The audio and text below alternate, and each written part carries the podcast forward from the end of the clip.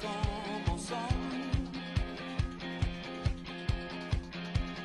Vamos de fuego en fuego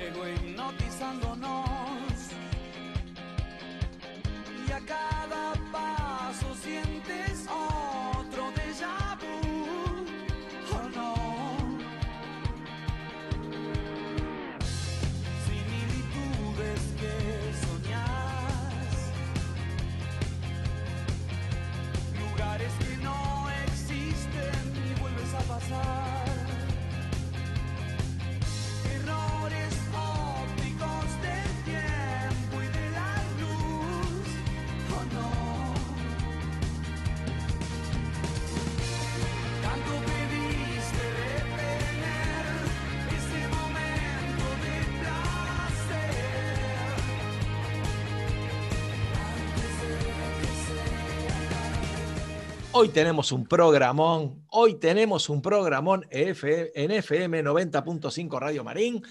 Nuestro programa se llama ¿Y ahora qué hacemos? Va todas las semanas por el aire, por el aire. En algún lugar lo vas a escuchar, porque no podemos estar en la radio, lamentablemente. Pero bueno, lo vas a escuchar y hoy tenemos dos, dos, a ver, tenemos la columna de Delia Cisro, que es espectacular, como siempre, seguramente va a traer cosas alucinantes, palabras, libros, este, frases, eh, todo ese mundo increíble que nos trae semana tras semana. Seguramente tendremos algunos de los segmentos de, nuestros compañeros, eh, de Rolfi, a quien presento en este momento. Eh, seguramente vamos a entrevistar a, bueno, para nosotros es un lujo, a Andrés Encini, eh, director este, general, representante legal del, del Colegio Carmen Arriola del Marín, que también vamos a charlar con él, nos va a contar un poquito su historia y su trayectoria y demás. Mi nombre es Miguel Odierna y tengo este gustazo de, de- hacer este programa con mi compañero de ruta, Rolfi González, quien siempre está, y Fernandito Reta, que en algún momento va a aparecer. Fernando es como un duende, ya aparece, en algún momento va a aparecer por el programa y va a tirarnos nuestro, nuestra, ay, perdón, va a tirar su segmento para que podamos compartir. Así que, bienvenido, Rolfi, ¿cómo anda? ¿Todo bien? Bien, buenas tardes. ¿Qué tal? ¿Cómo estamos? Programón tenemos hoy, Rolfi. ¿eh? Sí, la verdad que sí, un invitado de lujo, ¿eh? Viste, semana pasada, desde que me confirmó que, que estamos con la ansiedad, manejando y administrando la ansiedad para, para poder entrevistarlo. Me imagino que vos ha- ha- harás hecho toda la investigación pertinente, ¿no? A vos que te gusta este, Vida. vida y obra. Pedí datos. no, pero eh, bueno, yo lo he visto algunas veces, he tenido la suerte de charlar, no muchas veces, lamentablemente, porque este tema de la pandemia y la cuarentena y demás, pero un encanto, un encanto de persona y las cosas que, he recabado de él, eh, la verdad que son, son muy lindas. La gente habla muy bien de él, con mucho cariño, con mucho respeto, tanto un respeto profesional como humano y eh, creo, que, creo que está bueno este, poder también descubrir eh, los costados que, que- que- que a veces no se ven y que son los costados humanos que hacen a que un profesional sea el profesional que es, ¿no? Eh, me parece que a veces uno se olvida de eso, pero igual con Andrés te das cuenta, pero, pero, pero me parece que vamos a tener una charla íntima y muy linda con él. ¿eh? Gracias Así- a vos que hiciste. Así será, seguramente. Una horita nos va a regalar, ¿no, Rolfi? Sí, sí, sí, me dijo que una hora, tal vez minuto más, minuto menos, pero una hora de, de- de su más, cargada agenda. Y bueno, fue lo que pudimos pagar. Sí, esto no da para más, no da para más. Tiene, un calle, tiene un calle elevado. Ah, ¿viste? ¿Viste lo para stand-up? Te dice, mira, flaco, una hora más, no, listo, esto es lo que cobro, perfecto. Nada, realmente un, un golazo. Eh, bueno, eh, antes de que nos cuente la noticia de la UP, Rolfi, ¿nos contás? Le contás a los oyentes cómo se pueden comunicar eh, esta situación tan particular que estamos viviendo y bueno, y, y- dónde nos pueden escuchar, en qué vías y demás. ¿Nos contás un poquito eso? ¿Cómo no? Sí, eh, recordemos que este programa desde el año pasado eh, está siendo grabado, lo grabamos todas las semanas y después es editado por, por Gaspa y luego de los controles de, edición y verificación final es subido a Spotify. Ya desde el año pasado el, el Colegio Marín eh, está suscripto a la plataforma de Spotify, así que sube ahí todos nuestros programas como los demás programas que hacen eh, personal docente, alumnos, este, directivos y, demás, eh, está todo en Spotify. Así que entras ahí, buscas FM Marín y vas a encontrar todos los programas. Hay algunos eh, pensamientos del padre Hugo también, hay de todo, vas a encontrar de todo, pero lo más importante son nuestros programas, el de ¿Y ahora qué hacemos? Donde tenés todos los programas del año pasado, algunas entrevistas que hicimos el año pasado y también ya el día de hoy se subió el primer programa de este año. Así que ya empezamos también a, publicar en Spotify los programas de 2021. La vía de comunicación para que te puedas comunicar con nosotros, mandarnos mensaje escrito o de voz, es a través del WhatsApp de la radio. El número del WhatsApp es 11 27 30 60 78. Repito, 11 27306078. Mandando mensaje ahí y los leemos o los pasamos eh, al aire en el siguiente programa. Así que bueno, esa es nuestra vía de comunicación, como siempre. Mandanos lo que quieras, proponé temas para que toquemos, proponé invitados, lo que quieras eh, mandarnos, todo es bienvenido. Perfecto, ningún problema, está muy bien. Bueno, y hablando de, de vías de comunicación, háblame de las vías de solidaridad de la UP. ¿Qué, nos puedes contar? ¿Qué noticias tenés esta semana? Bueno, tenemos eh, esta semana de, solidaridad. Hay algo muy chiquito que yo semana pasada había dicho que ya se había terminado la campaña de, uniformes. Este, en realidad llegaron algunas cositas más, así que esta semana se estaban llevando, se llevó algo y se va a llevar entre mañana y pasado al Plácido algunos uniformes más. La idea era llevarlos rápido porque empieza el frío y hay algunos pantalones largos de gimnasia, buzos, este, para que los chicos puedan, puedan empezar a, usarlos ahora que, empieza ya este, a llegar eh, el, fresco. Eh, así que bueno, eso desde el punto de vista de solidaridad. Y después, eh, la verdad, no hay muchas noticias porque no hay mucha actividad. Eh, pero sí iba a tener lugar esta semana, el día de mañana, el jueves, eh, iba a tener lugar una reunión de mamás coordinadoras de jardín. En el jardín hay mucha renovación de coordinadoras, este, porque bueno, los chicos son solo cuatro años de, jardín que hacen, este, y después ya al pasar a primaria dejan de ser coordinadoras de jardín, pueden seguir siendo coordinadoras en algunos casos de la primaria, pero bueno, hay, bastante renovación en, en el jardín en cuanto a coordinadoras, entonces se venía organizando una reunión puntual para las eh, mamás coordinadoras de jardín para conocerse, eh, interactuar o tener eh, el conocimiento con los directivos, las directoras de jardín, con la unión de padres y con las mamás. esta reunión iba a ser presencial con las distancias correspondientes, todos los recaudos, precauciones y demás, pero por los acontecimientos de esta última semana, la cantidad de casos que hay, las nuevas medidas de gobierno, y, demás, eh, lamentablemente no va a poder ser presencial, eh, se va a hacer en forma virtual a través de un Zoom y tiene lugar entonces el día jueves por la mañana.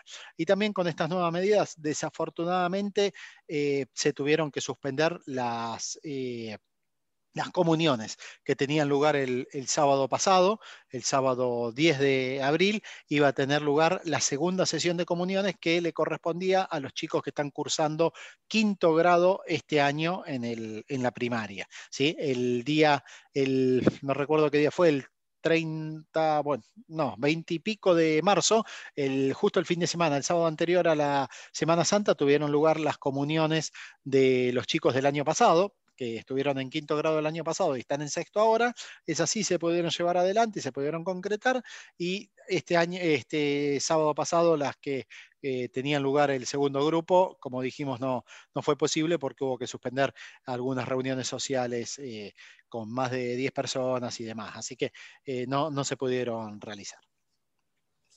Bueno, bien, bien. parece que se viene un tiempo de encierro nuevamente. Nuevamente, desafortunadamente sí, o sea, eh, digamos, si bien no es no, no, está bajada la línea tan en forma estricta como lo fue el año pasado desde el, gobierno en sí.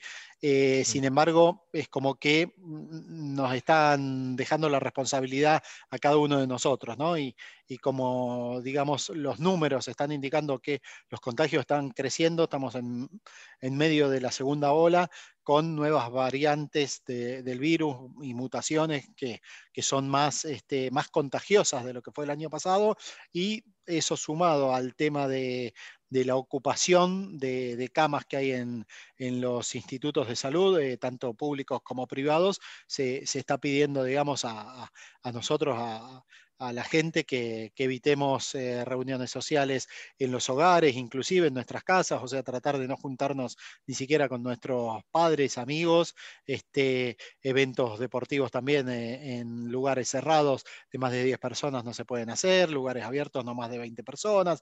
Este, bueno, estamos con, volviendo a, tener ciertas restricciones y que desafortunadamente tenemos que acatarlas y ponerlas en práctica para tratar de bajar la curva de contagios, ¿no? Sí. Bueno, y te cuento que acabamos de recibir, no sé si vos lo recibiste, eh, ya que, bueno, lo estamos haciendo de alguna manera en vivo el programa, una notificación donde parece que se suspende la cuarta fecha del torneo de, fútbol de padres del Marín. este, si, si, querés, eh, la leo. Eh, léele así porque no, la verdad que no, no lo vi, no lo vi el comunicado, seguramente está circulando ahora, algunos capitanes lo mandan más rápido, otros un poco después, por ahí al final del día. Este, eh, seguramente era algo que se había dicho que entre miércoles y jueves se venía conversando en la comisión, la comisión directiva del torneo y, habían dicho que entre miércoles y jueves, dependiendo de lo que era el avance de, medidas y de posturas que, que, tuvieran que adoptarse, se iba a tomar una decisión respecto de esto. Así que si querés, léela, dale. Dice capitán y equipo. En atención a las últimas novedades respecto del avance de la pandemia COVID-19, y a la espera de novedades que las autoridades emitirán en las próximas horas, se habla del viernes, entre paréntesis, hemos decidido postergar la cuarta fecha del torneo de padres. Los mantendremos al tanto de las novedades. Jueves que viene vemos cómo seguimos. Mientras tanto, y hasta nuevas instrucciones, a cuidarnos entre todos. Bueno, y sí, era algo que en realidad estaba circulando y que, si bien no tenemos ganas, pero era algo medio esperado, ¿no? Sí. Igual es al aire libre, pero bueno, es entendible. Mm. Sí, sí. No es fácil, no es fácil porque tengo la sensación de que estas cosas, cualquier cosa que uno decida, algo rompe, ¿no? Sí. Eh, no podés conformar a todos, desafortunadamente, inclusive con las medidas que se tomaron ahora de el tema de cierre de espacios este, eh, gastronómicos, ¿no? de cerrar a, las 11 o 12 de la noche, en realidad este, poder, poder entrar hasta las 11 de la noche y, tener que estar hasta las 12 de la noche, no, no circular durante la noche, entre las 0 y las 6. ¿Cómo, Mike? Hoy escuché que parece que es hasta las 20 horas. Eh, eso es lo que parece que van a, informar el viernes, eh, que no habría circulación de 20 a 6 de la mañana.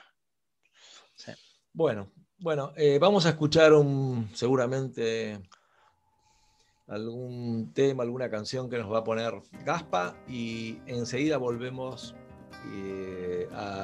para charlar con nuestro invitado de lujo Andrés Encini. Así que dos, tres barra cuatro minutos más y estamos con ustedes. Ya volvemos. Vamos.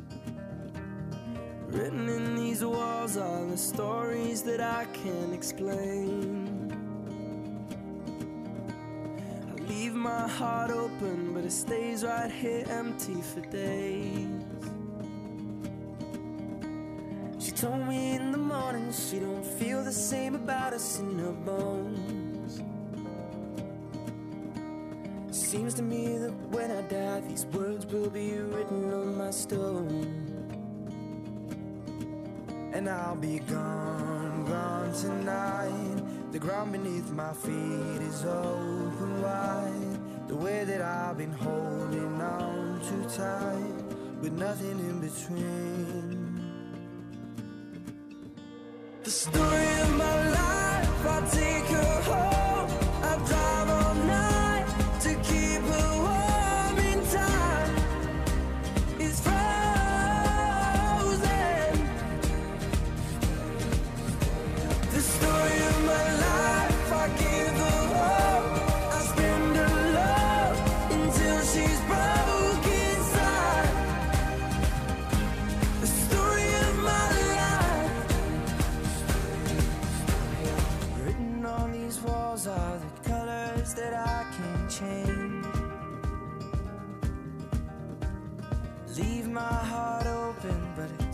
right here in its cage.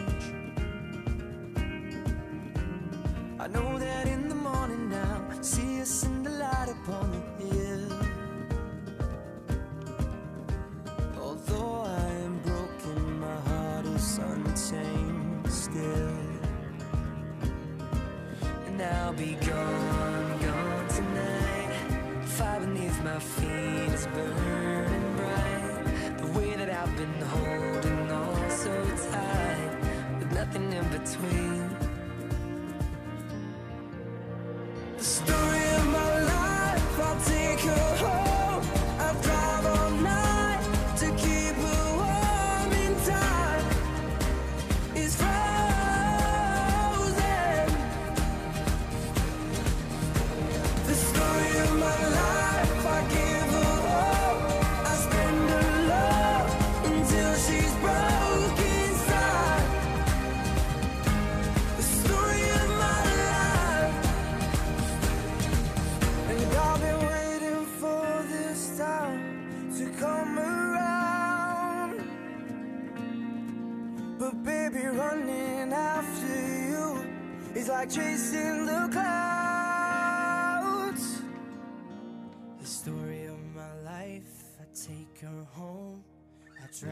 Night to keep her warm and time is frozen.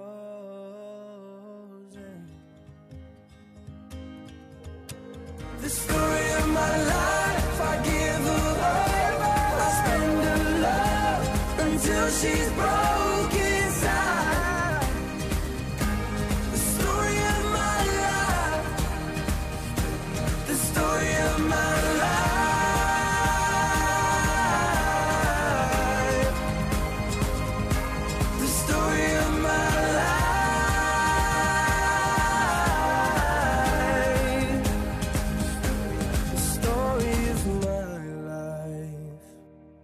Bueno, y, ahora que hacemos, eh, a ver, recibe a un invitado que para nosotros es un lujo, eh, mucha generosidad de su parte regalarnos una hora, tenemos una hora para charlar con él, para escucharlo, para que nos cuente su historia de vida. Eh, él es el director general y representante legal del Colegio Carmen Arriola de Marín, grupo educativo. Tiene una trayectoria espectacular y, y seguramente vamos a, a- a recorrer un poquito su vida y también su, su trayectoria profesional. Les voy a presentar a Andrés Encini, que tenemos el agrado de recibir, a quien le damos la bienvenida. Así que gracias Andrés por estar acá. Hola Mike, hola Ramiro, ¿cómo están? ¿Qué tal, buenas Andrés? tardes, buenas tardes a, a todos los oyentes. Un gusto de, de acompañarlos un rato, ¿no? Eh, sé de esta radio, estuve el año pasado compartiendo con ustedes los 100 programas y sé de- del esfuerzo y lo que, lo que disfrutan también de, de esta pasión de la radio, ¿no? Así que gracias por la invitación. Un placer Gracias. para mí. Bueno, Andrés, Bienvenido y y, lo- gracias a vos también por, por encontrar un huequito en tu, en, tu cargada agenda para poder compartir con nosotros. Y, y queremos agradecerte, Andrés, a, eh, eh, a vos y, y- y en representación también de- del colegio, que bueno, que todo esto lo podemos hacer porque ustedes nos apoyan, ustedes nos dan aliento, nos dieron el espacio. A pesar de todo, seguimos haciendo esto a través del Zoom, editamos, en fin, no, no, no nos van a, no nos van a vencer tan rápido. Así que, y, y toda esa resistencia tiene que ver con ustedes y las posibilidades que nos dan de, de poder conectarnos con, con los padres y con toda la comunidad marín. Y, y bueno, y la verdad que nos hacen, nos hacen muy felices. Así que antes que nada el agradecimiento, Andrés. ¿eh? Bueno, no, gracias a ustedes y, la verdad que, que algo que caracteriza al Marín es la comunidad, ¿no? Y, estos espacios de, de radio son espacios de encuentro, son espacios de charlas de amigos, ¿no? Había un programa que se llama Charlas de Amigos, de, de alguna manera entiendo que, que este espacio es lo que intenta reflejar. Así que, bueno, gracias por invitarme y soy un amigo más del grupo. No, no te quepa ninguna duda, por supuesto, por supuesto. Para nosotros es así. Así que es una maravilla. Estuve, estuve viendo tu, tu currículum, un poco investigando tu, tu historia profesional y demás, y veo que, digamos, entre las tantas cosas que has hecho en tu vida, siempre has tenido eh, digamos, gente a tu cargo, siempre has tenido responsabilidades importantes. Eh, digamos, esto de ser director en distintas áreas y en distintas situaciones genera un montón de, digamos, una voz de mando y, digamos, esto de chico ya, ya lo sentías que, te gustaba esto de, ir adelante con la bandera y que, el resto te acompañara, demás, o fue algo que un día dijiste, mira vos, de pronto puedo, puedo ocupar un cargo que nunca se me ocurrió que podía ocupar. ¿Cómo fue? los primeros que me han sufrido son mis hermanos, porque soy el hermano mayor de, cuatro más, somos cinco en total. Tal vez son mis peores críticas, ¿no? Mis, críticos realmente son mis hermanos porque, porque no me la perdonan. Aprendí con ellos, ¿no? Este, pero bueno, sí, eh, tiene que ver con la naturaleza de uno para bien y para mal, ¿no? Eh, desde, desde chiquito, de alguna manera, siempre o, era el capitán o el subcapitán del equipo de rugby que, que, juego desde los nueve años. Eh, en el colegio también, siempre con, con liderazgo. Bueno, después, eh, siempre que, que, tuve la... me han sufrido, ¿no? Porque también estos, uno va aprendiendo con el tiempo, pero entiendo que, que los primeros años también del liderazgo uno, uno comete errores, ¿no? Y, y está bueno aprender de eso también. Eh, creo que el, gran secreto del liderazgo es, es tenerla clara que, lo que tenés que hacer es servicio, ¿no? Y, uno se da cuenta cuando va creciendo de eso. Por ahí, cuando uno es más joven, no, no lo hace instintivamente, tal vez, eh, pero, pero esto de ir poniéndole sustento y filosófico, digamos, a la cosa, eh, esa medida que uno va, va, creciendo. Así que sí, sí, tenés razón de alguna manera, pero pobres mis hermanos, siempre les tengo que pedir disculpas, aunque mis hermanas mujeres no me lo perdonan, todavía me lo, me lo recuerdan en cada cumpleaños, en cada reunión familiar. Y contanos un poquito de tu familia. Hablas de muchos, bueno, yo soy hijo único, así que imagínate, para mí ya, ya hablaste de hermanos y ya me parece una familia enorme, ¿viste?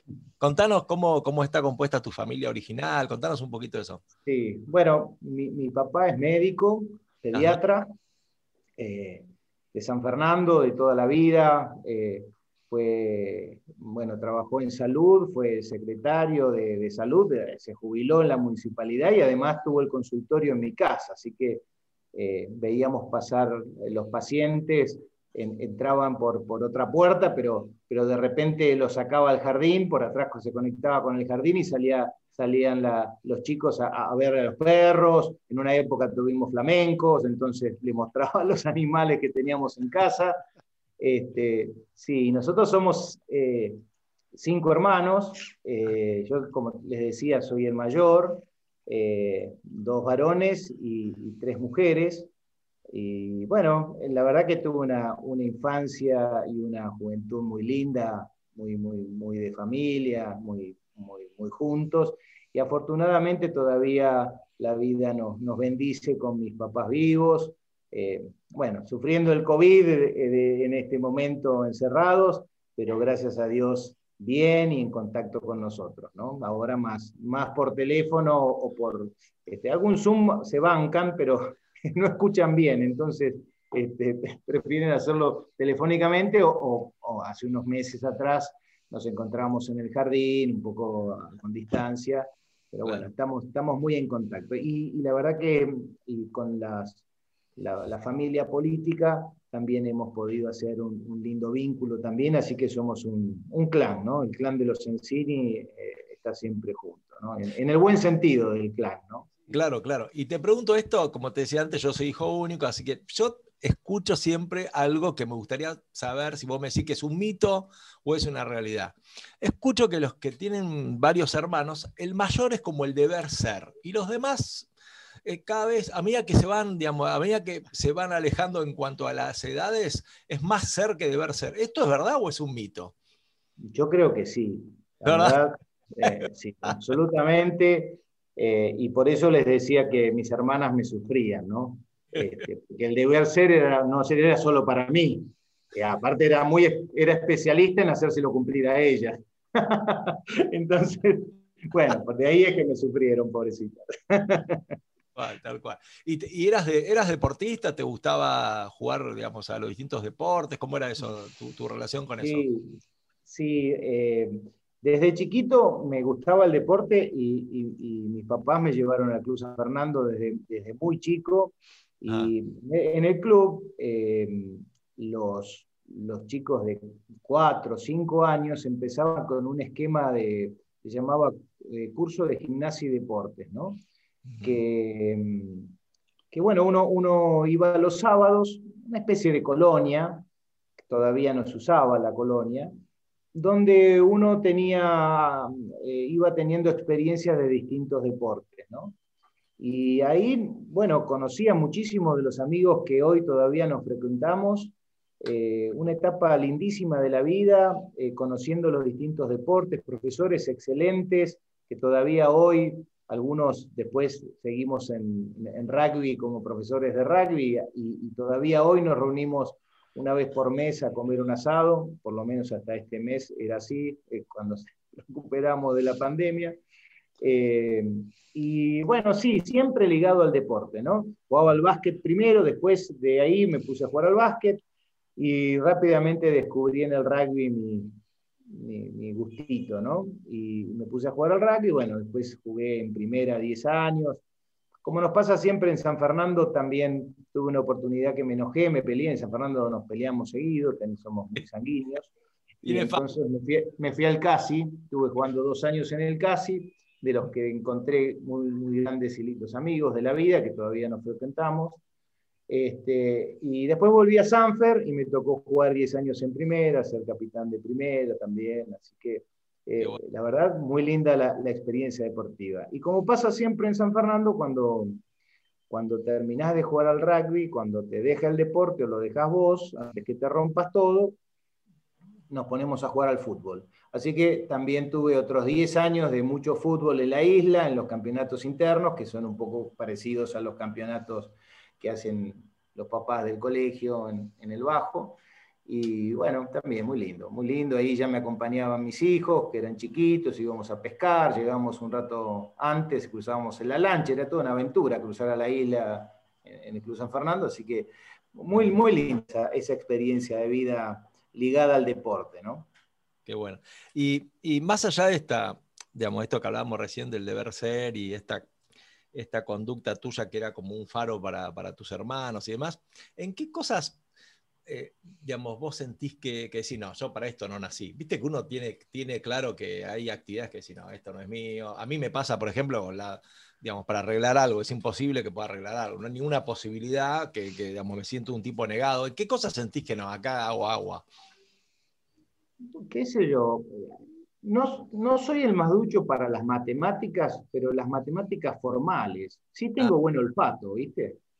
Entonces, además el laburo que tengo exige que tenga olfato para saber dónde estoy parado, porque si no, podés, perder el rumbo rápidamente. Sí, este, eh, te diría que, las ciencias duras no, no, las he desarrollado, pero yo creo un poco con, por algún, algún tema eh, que a veces tiene que ver con, con, el maestro que te va guiando, ¿no?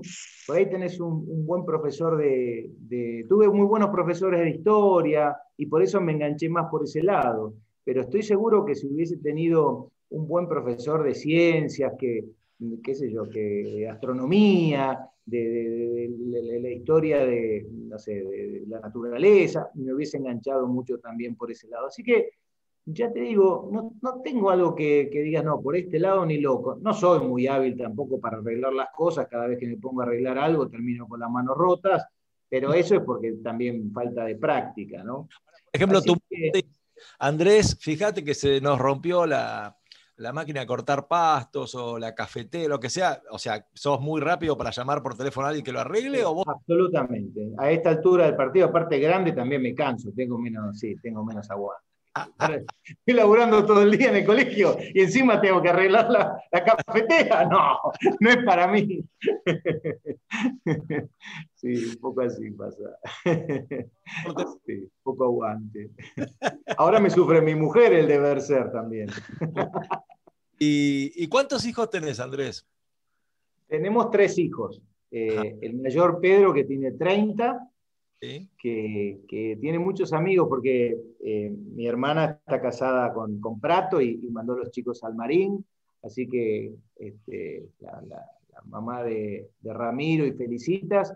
Y, Pedro tiene muchos amigos también en el Marín, si bien Pedro fue al, Colegio Chaltel y después fue al Nacional de San Isidro, tiene, jugó en el CASI, entonces es de la zona y, tiene muchos, muchos amigos del Marín. Después viene Pablo, Pablo tiene 27, en este momento está viviendo en Dublín, es ingeniero en energía, así que está trabajando allá, eh, está haciendo su, experiencia afuera, esperemos que vuelva, eh, pero sí, sí, tal cual, está con su novia allá, así que espero que en algún momento me hagan abuelo, creo que, estoy en edad, en edad de merecer ser abuelo, antes de que me duela mucho la cintura y no me pueda agachar.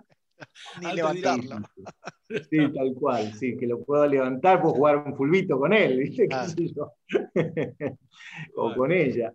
Eh, bueno, la realidad es que y Inesita, la más chica, que tiene 24, que estudió diseño de interiores y ahora está terminando su profesorado de maestra jardinera. También. Ah, Así que agarró para, para, también por el lado de la docencia. Y Claudia, mi, mi mujer, estamos casados hace 32 años, eh, es profesora de educación física, profesora de catequesis, eh, y bueno, y ahora está estudiando counselor también, eh, y bueno, un, un, lindo matrimonio, este, con, muchos años ya cuestas, pero, pero bien vivido, ¿no? Ahora, y como papá, Andrés, porque tenés que digamos, tenés que, tenés que mantener este, las reglas, hacerlas cumplir, digamos, ¿no? El, líder en general tiene que bajar una línea. Como papá, ¿tuviste el sí más fácil que, en el colegio? O sea, ¿uno termina siendo más flexible o no? ¿O como papá marcabas el no?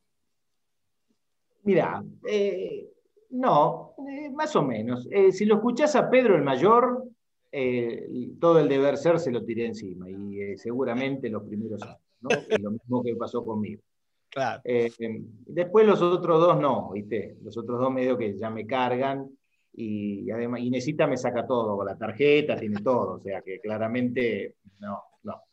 Este, es más, más, blando, digamos. Pero, este, pero de cualquier manera, sí, te diría que, que en cuanto al liderazgo por ahí soy más, es, verdad, por ahí dentro de casa, em, por momentos puedo ser un poco más duro de lo que soy en el colegio. En el colegio tengo más eh, empatía y esto es aprendizaje de vida, ¿no? Eh, trato permanentemente de, ser, de tener un liderazgo empático, ver qué le pasa al otro. Y en casa, como, como están los incondicionales, y esto no está bien, lo estoy diciendo como algo que, que hay que rever, como están siempre los incondicionales, por ahí está el verdadero Andrés, está el, verdadero humor, ¿viste? Acá todo bien, pero... Y bueno, y esto nos pasa siempre como papás y mamás, creo que, es parte de, lo que tenemos que también aprender, ¿no? El problema de, este aprendizaje de ser papá es que, es que nadie nos enseñó y, también después te agarra la nostalgia y decir, pucha, ya tengo un hijo viviendo afuera, en el exterior, Pedro se está por ir también, entonces te agarra un poco la melancolía y decir, este tiempo debía haberlo dedicado, podía haber hecho otras cosas. Pero bueno, es la vida y creo que, que, hay que saber tomarla como viene. Y vos sabés que, bueno, la semana pasada que Rolfi me dijo que existía la posibilidad de que nos visitaras, empecé a preguntar a gente que te conoce, yo te vi eh, algunas veces, pero, pero bueno, empecé a preguntar a gente que te conoce y me dijeron dos características eh, muy lindas de vos en general. Y bueno, por supuesto te las voy a contar y quiero saber si, digamos, en tu vida privada lográs mantener este, una de ellas, la otra no, la otra estoy seguro que sí, es más fácil, pero me dijeron que eras, que eras una persona con la cual se podía confiar, lo cual es maravilloso, que alguien sea confiable, ¿no? O sea, creíble. Eso me parece que en el mundo que vivimos hoy, casi te diría que con eso alcanza, no hace falta hacer más nada. Y la otra es que mantenés la calma en la tormenta. Esto, por supuesto, yo sé que es difícil cuando uno lo halaga al otro, no sabe qué hacer con los halagos, pero no importa. Digo, en tu casa, ¿también sos así o en tu vida privada sos más pasional, sos más chispita, digamos, soltás un poquito más las amarras y bueno. Ay, por ahí va la cosa. en mi casa también me sufre. Mira, te cuento una anécdota. Resulta que, está bien, era más joven. Eh, vamos a la casa de mis viejos, una casa de dos pisos. Cuando eh, estábamos en el piso superior, Pedrito, que tendría, no sé, tres años, se cae entre medio de la escalera, eh, del descanso de la escalera, y cae directamente al vacío, ¿no? Estaba justo con campera, se pega un porrazo bárbaro, yo lo levanto, empiezo a gritar, un médico, un médico, mi viejo médico, estaba ahí al lado, casi me tiene que poner un cachetazo, ¿viste? Bueno, e-, eso es un poco lo que a veces nos pasa, ¿no? Pero cuando, cuando estoy en funciones, pasa esto, pongo modo, modo director general, paciencia, tranquilidad, todo bien. Creo que, que, como decía hace un rato, ¿no? Tal vez eh, en, en, en nuestra casa uno se permite, no está bien, esto es claro que no está bien, pero uno se permite a veces estas, estos modos de ser, ¿viste? Que, que, bueno, que, es así la vida, qué sé yo, es un poco la, sal y la pimienta, ¿no? Entonces, por supuesto que esas, eh, que uno a medida que va creciendo también se va serenando, ¿no? Entonces también eh, ya tengo 57 años, entonces ese, ese enojo inicial, ese, ya hoy es más tranquilo.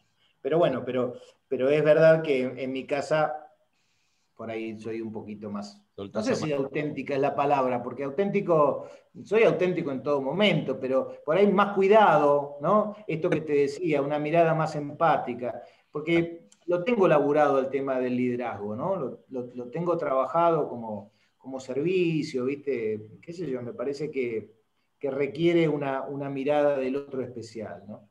Así que bueno, bueno, gracias, qué, bueno que te dijeron eso, qué, alegría poder dar esa... Este, esas dos eh, bueno, y ahora, y ahora, entrando un poquito en, todo lo que tiene que ver con lo educativo, eh, bueno, tengo entendido que pasaste por San Gabriel en algún momento. Eh, cuando llegaste al Marín, yo fui al Santa Isabel y cuando descubrí el Marín, el Santa Isabel me, decía me parecía un mini componente. En un momento me parecía enorme, una manzana enorme, una cantidad de gente. Y cuando llegué al Marín, me acuerdo que veníamos a jugar al fútbol, me parecía que había entrado una ciudad. Era como todo muy, todo grande, todo, toda una historia, gente, alumnos. Era, bueno. Y cuando mis hijos empezaron a ir al Marín también, o sea, es el día de hoy que no lo termino de conocer. Todavía me faltan lugares que digo, no te puedo creer que hay otro lugar, hay otro. ¿Qué te pasó a vos cuando, cuando, cuando de pronto te tocó entrar, digamos, en este colegio que es tan enorme, hay tanta historia? Digamos, ¿qué, ¿cuáles fueron tus sensaciones? Porque hacerse cargo de todo esto debe ser fuerte, ¿no? Más allá de tu experiencia, que, que, lo podés hacer, pero digo, igual es una responsabilidad. Sí, sí, sí, y sumado que al poquito tiempo me agarró la pandemia, entonces estaba en casa con, Tal cual. Este, hablando con, con gente que, que, la había cruzado una o dos veces en, un pasillo a principio de año o, cuando me presentaron en el colegio el 20 de diciembre, ¿no? Eh, es cierto lo que decís, el Marín es un, es un mundo, ¿no? Eh, mundo del colegio, mundo de la comunidad, los cuatro colegios también, es mucha gente, muchas características. Hay una cuestión que tiene que ver también conmigo, con mi naturaleza. Yo necesito conocer, o sea, necesito esto que te decía de la, de la mirada empática. Em, no sé si será por lo de hijo de médico, ¿viste? La máxima del médico es no dañar. Entonces, eh, es como que lo, lo, asumí también para mi vida. Entonces, soy más, más cuidadoso, pero, pero tengo, como uno tiene que tomar decisiones, ¿no? necesita de algún modo eh, tener información.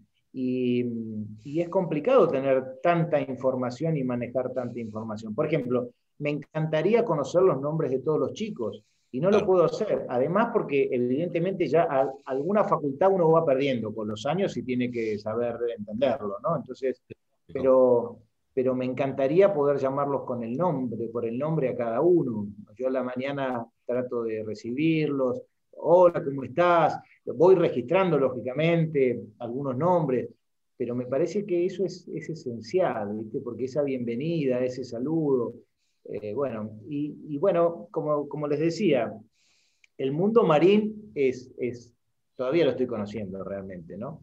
Pero, pero bueno, también lo disfruto. Vos decías recién de, me gusta caminarlo al colegio, ¿no?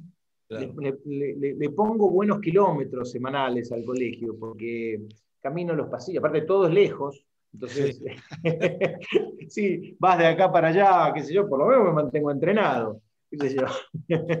este, y, pero, está bueno, me parece que, eso a, mí me, me, da tranquilidad, me da... Necesito hacerme de las cosas, como tenerlas cerca, tener información es tener cerca. Entonces, bueno, este, eh, yo ya creo que a esta altura ya, ya tengo un bagaje de conocimiento importante del colegio y, como, y también que, que, también me empiezan a conocer, a mí también, ¿no? en el sentido que para dónde voy, porque esto también soy consciente respecto de los lugares que uno ocupa, eh, uno es permanentemente ejemplo, ¿no? Y esto que de, tener coherencia entre lo que uno dice y lo que uno hace, aún en los momentos complicados, en los momentos donde, donde no encontrás este, la, solución fácil, ¿no? Eh, poder tomar distancia. Vieron que los curas siempre hablan del discernimiento, y eso es lo que uno va aprendiendo con la edad, ¿no? Tomar esa distancia, decir, no, para, para, para, para, vamos a...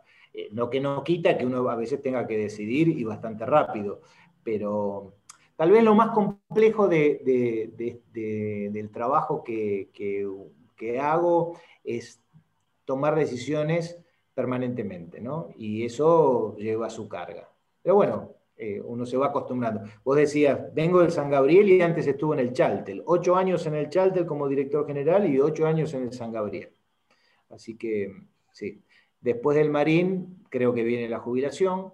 Este, o antes. Pero bueno. Andrés, este, eso es una voz, eh, para mí, una voz, este, un, referente del ámbito educativo. Eh, a mí siempre me gusta eh, miradas críticas, pero para construir, no miradas críticas para criticar y nada más. ¿Qué sentís, qué te gustaría vos lograr cuando te vayas, digamos, cuando vos decís recién, bueno, llegará la jubilación? El día que te vayas del marín y mires para atrás, ¿qué, dos o tres cosas decís? Me encantaría lograr esto, me encantaría sumar esto. ¿Hay, ¿Hay algo de eso o vas, en la medida que vas avanzando, vas generando cosas este, que te generan, que, te producen el, recorrido del camino? Eh, bueno, se tracciona de dos maneras. Como decís vos, la visión a largo y una visión a corto, ¿no? Eh, permanentemente uno tiene que jugar con esas dos miradas, ¿no? Eh, a mí me gusta trabajar con el equipo directivo y decirles, miren, eh, nosotros estamos como el, surfista, ¿viste? Que, que, no está mirando la ola que viene, está mirando la, la, segunda, la tercera, la cuarta, se está preparando para. Bueno, si uno no tiene eso, esto es monotonía, es, es improvisación. Uno tiene que jugar la larga y la corta, la larga y la corta permanentemente. En ese sentido, si vos me decís, ¿qué estás pensando para el Marín? Bueno, eh, no sé si, yo, creo que el potencial que tiene el Colegio Marín es espectacular. Es espectacular porque tiene, bueno, tiene gente, tiene, tiene comunidad, tiene, tiene, tiene posibilidades tiene, tiene sueños en cada una de esas personas, eh, tiene chicos fantásticos, amorosos, no saben cómo me saludan, que, a pesar de que lógicamente no, no, tengo un vínculo directo todos los días, pero cuando los saludo me devuelven con un, afecto del saludo, o, pasa un chico con el auto y, chao director, Hay, hay como, una, como una linda química, ¿no? Y eso me parece que tiene que ver con, con las familias, tiene que ver con un sentido de pertenencia, una lógica de, que de alguna manera permea las generaciones. Eh, mi papá fue, fue maestro del marín, ¿no? Y me contaba esto mismo de aquella época. Este, y, bueno, me parece que eso es riquísimo y, tiene que ver con, con el, sueño mío de, dejar el mejor marín posible cuando me vaya, Claro. vos decías, bueno, ¿qué soñás cuando te jubiles? Por supuesto que, a ver, todos los directores somos de alguna manera una primadona, ¿no? Es decir, el, busto al lado de Plácido lo quiero, pero sé que no va a llegar, no, no merezco, ¿no? pero de alguna manera uno siempre lucha contra ese, ese ego, ¿no? Pero, pero bueno, en la medida que, uno vaya pudiendo aportar lo mejor y, logre estas, estas lógicas que a veces son tan complejas en este mundo que nos toca vivir, ¿no? La construcción colectiva de algo, de algo bueno, sano, que, respete la dignidad del otro, que no nos violente, que, de alguna manera nos permita ser lo que queremos ser, es un, ideal que, si vos me decís, sería ese, algo que, algo que es ideal, el que yo me gustaría dejar de, toda esta historia en la educación. Y, todo, todo, eso, todo eso que mencionabas, Andrés, es un poco lo que, lo que se conoce como la esencia marín, ¿no? Este, Y que el año pasado lo hemos conversado contigo desde que te incorporaste o mismo desde, desde que te presentaron allá a finales de diciembre de 2019 y en algunas reuniones que tuvimos Unión de Padres contigo, un poquito vos de entrada nomás lo mencionaste eso y dijiste quiero recuperar esa esencia original del marín, ese sentido de pertenencia a la comunidad del marín, que en algunos años quedó un poquito olvidada este, y por ahí no, no se mencionaba tanto, ¿no? Si bien con actitudes, con cosas que se van haciendo en la comunidad se reflejan, pero no, no se hablaba de la esencia. Y creo que un poco lo que vos recién explicabas tiene que ver con eso, ¿no? Sí, eh, realmente me parece que, ese plus que tiene el marín de comunidad mm, hay que seguir potenciándolo, eh, que, de pronto eh, hoy es muy complejo como, sociedad, ¿no? como, como sociedad la Argentina, por, ejemplo así, conseguir logros colectivos. ¿no? Pero una sociedad más chica lo puede hacer. Entonces, ahora que estamos más grandes, bueno, ustedes, yo, que, de alguna manera muchas veces sentimos la frustración de una Argentina que soñamos y no, no fue, ¿no?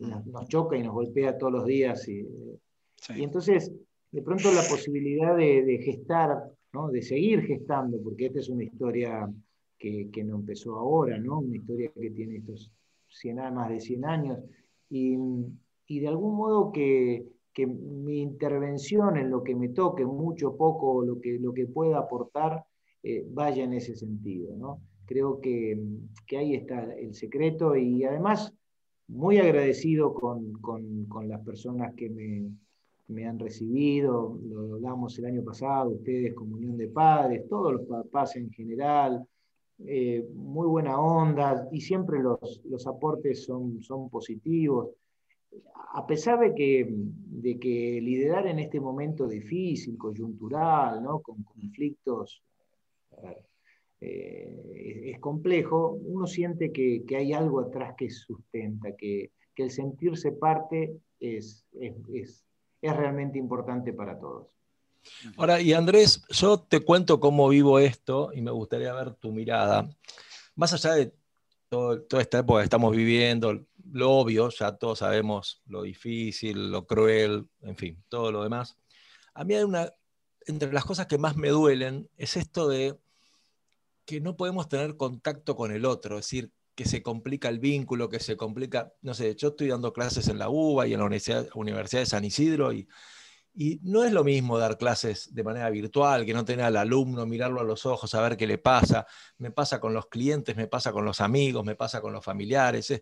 digo, es como muy doloroso eso. ¿Vos lo, también lo sentís así? Sentís, digamos, más allá de tu responsabilidad, digo, ¿sentís que es algo como que, que es muy difícil como sociedad poder soportar eso de no, no poder tocar al otro, no poder abrazarlo, no poder mirarlo a los ojos? ¿Sentís que algo es muy duro eso? Yo creo que sí, los chicos eh, de todas las edades lo sufren y los grandes también. Eh, también vino bien darnos cuenta, ¿no? Me parece que revalorizar el, encuentro humano, me parece que, nos lo debemos y, creo que tal vez después de esta experiencia deberíamos tomar nota y, aprender, ¿no? Generar como sociedad un aprendizaje del otro, em, sí, y este momento lo, estamos disfrutando muchísimo, los, los, docentes, los directivos, este momento del encuentro con los chicos es fantástico, fantástico. Los chicos están re bien, no bien, re bien. Por supuesto que se nota el año que no estuvieron. O sea, de alguna manera, a ver, podemos decirlo inclusive desde el punto de vista de los aprendizajes y habilidades sociales desde ya.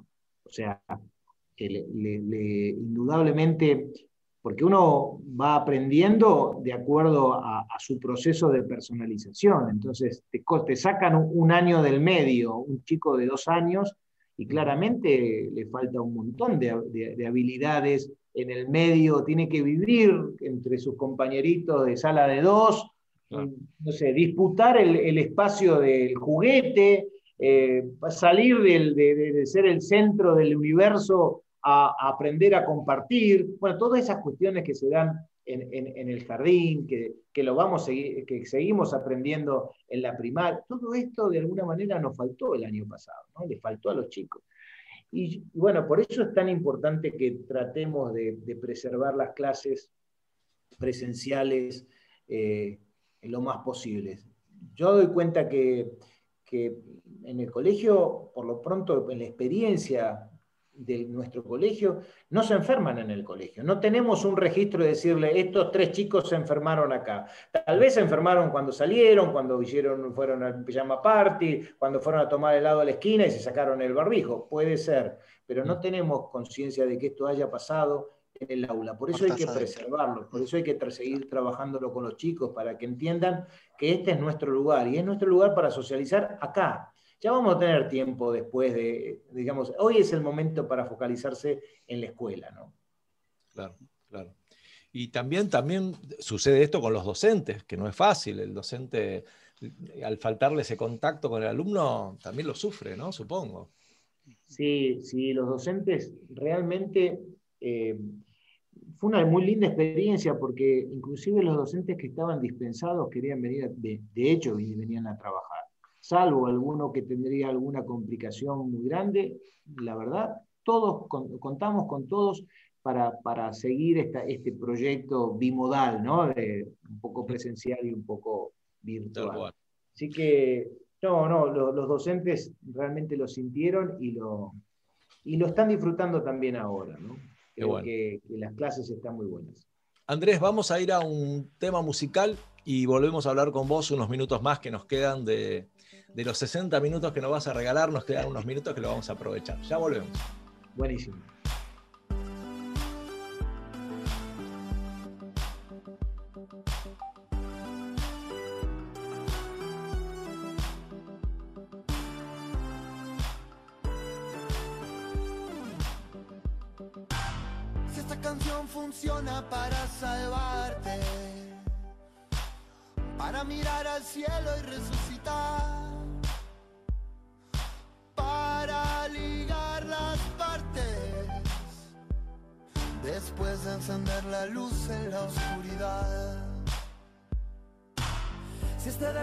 Ayuda para atraerte, las esperanzas puedes recuperar que nacen del sol de oriente y van en melodías de libertad.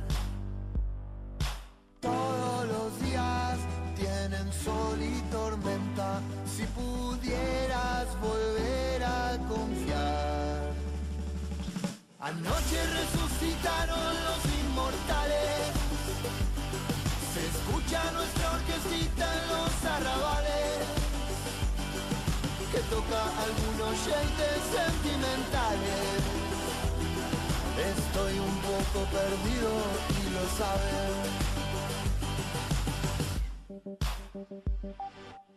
Si esta canción enciende nuestras alarmas,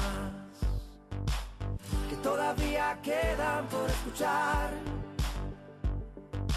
Para bajar las armas, regálame tus ojitos una vez más. Si algún milagro nace de estos lamentos, voy a tocar la música de cristal para soñar los sueños que alguna vez olvidamos sin despertar. Todos los días tienen sol y tormenta. Si pudieras volver a confiar. Anoche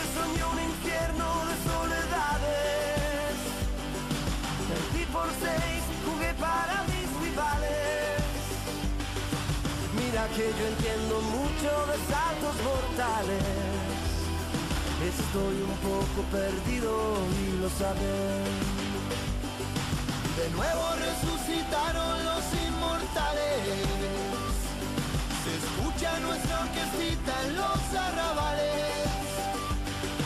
Que toca algunas fibras sentimentales. Estoy un poco perdido, encontrame.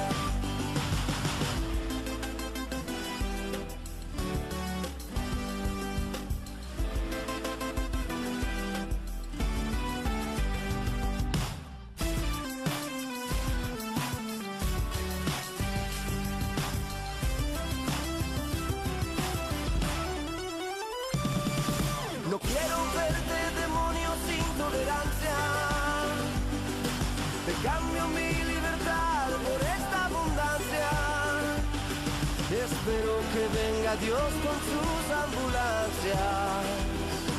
Estoy un poco mareado y sin vigilancia. Bailar a muerte en la luna de carnavales. Las musiquitas agónicas infernales. Y suelta unos pasitos emocionales. Estoy un poco perdido y lo sabes. Estoy un poco perdido, encontrame. Estoy un poco perdido y lo sabes. Estoy un poco perdido y me cabe. Bueno, y seguimos con Andrés Encini conversando.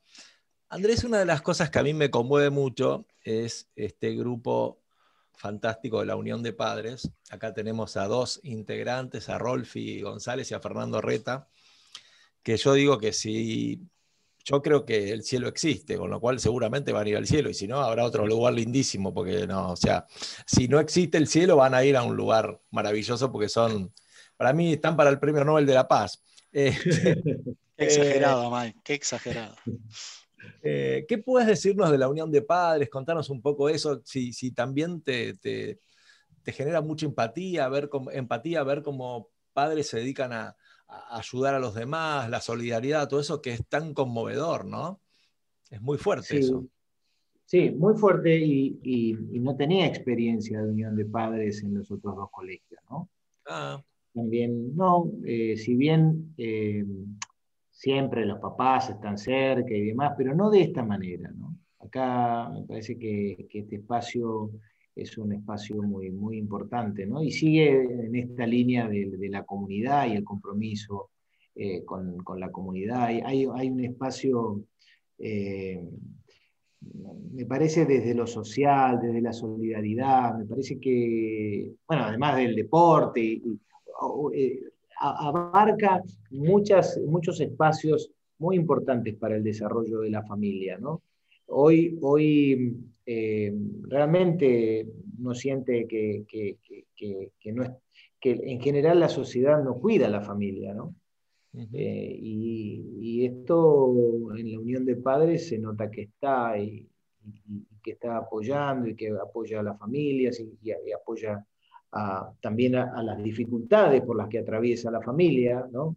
Eh, y eso me parece que es un dato relevante y, y- una riqueza, ¿no? Una riqueza muy, muy linda que tiene, que tiene el colegio, ¿no?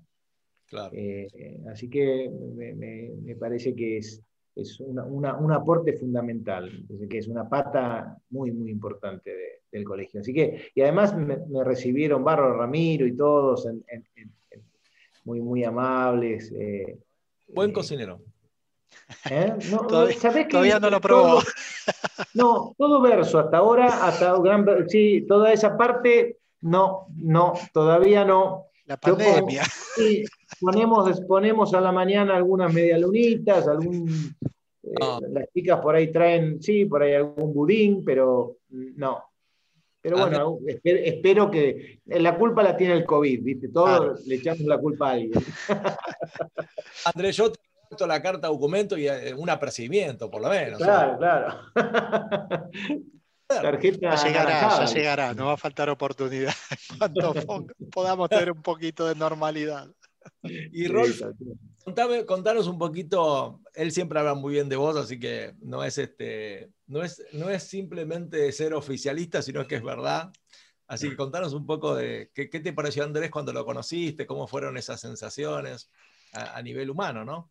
Sí, eh, bueno, la verdad, lo hemos comentado ya acá en la radio eh, desde, desde el primer momento, el primer contacto que tuvimos allá a finales de, de año de 2019, cuando nos lo presentaron un poco de manera informal, digamos, no, no fue tan oficial, pero ya, ya se sabía, digamos, y que asumía.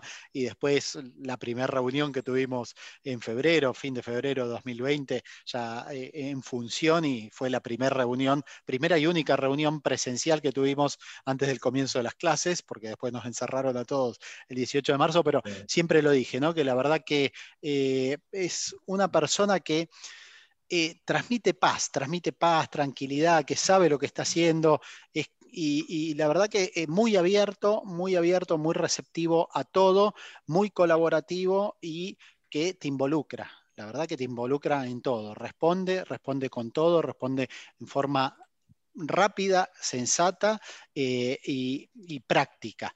Y, la verdad que hemos logrado un muy buen vínculo, así como lo decía Andrés, que lo recibimos, eh, lo recibimos como recibimos a todos en realidad, o sea, eh, y caemos de nuevo en lo que es la comunidad, la esencia, ¿no? Este sentido de, pertenencia a lo que significa ser parte de, la comunidad marín. Eh, y, y todos somos unión de padres, en realidad, como a mí me gusta decirlo, porque la unión de padres no la forma solo el consejo asesor, que somos los eh, ocho matrimonios y, Gaby, que es la, secretaria, más los, este, los asistentes, eh, no asistentes, los referentes este, y, y gente que nos apoya. Más coordinadoras. Eh, las mamás coordinadoras, más todo el resto de, el colaboradores, que no me salía, colaboradores de las diferentes, de las diferentes áreas. Somos todos unión de padres, o sea, todos los padres, los chicos, somos todos unión de padres, mismo los, los integrantes del cuerpo docente, no docente, todos conformamos la, la unión de padres en forma más directa o más indirecta. Así que la verdad que, bueno, volviendo a esto, con Andrés eh, lo hemos recibido muy bien, él nos ha dado también el, el lugar este, que no que merecemos, el lugar que, que, hemos venido trabajando siempre y la verdad que no se notó el cambio. Desde nuestro lado no se notó, o sea, fue totalmente transparente y fue seguir laburando como lo hicimos siempre. De hecho, también nos pidió la ayuda para conocer algunas cosas que él no conocía, que por ahí le contaron, obviamente. Eh, Silvia le, habrá contado alguna de las cosas, pero hasta que no las empezás a transitar y a vivir y a experimentar en carne propia, no las terminas de conocer bien. Así que nos pidió ayuda también para conocer eh, todas las actividades, el abanico de actividades que, que hacemos eh, habitualmente. Y bueno, tocó un año que justo muchas de esas actividades no pudimos desarrollar, o sea, creo que Andrés tuvo más que un doble desafío, porque fue el desafío de arrancar con una nueva función en un nuevo lugar, que, que era el, el, Carmen Arriola de Marín y todo el grupo educativo.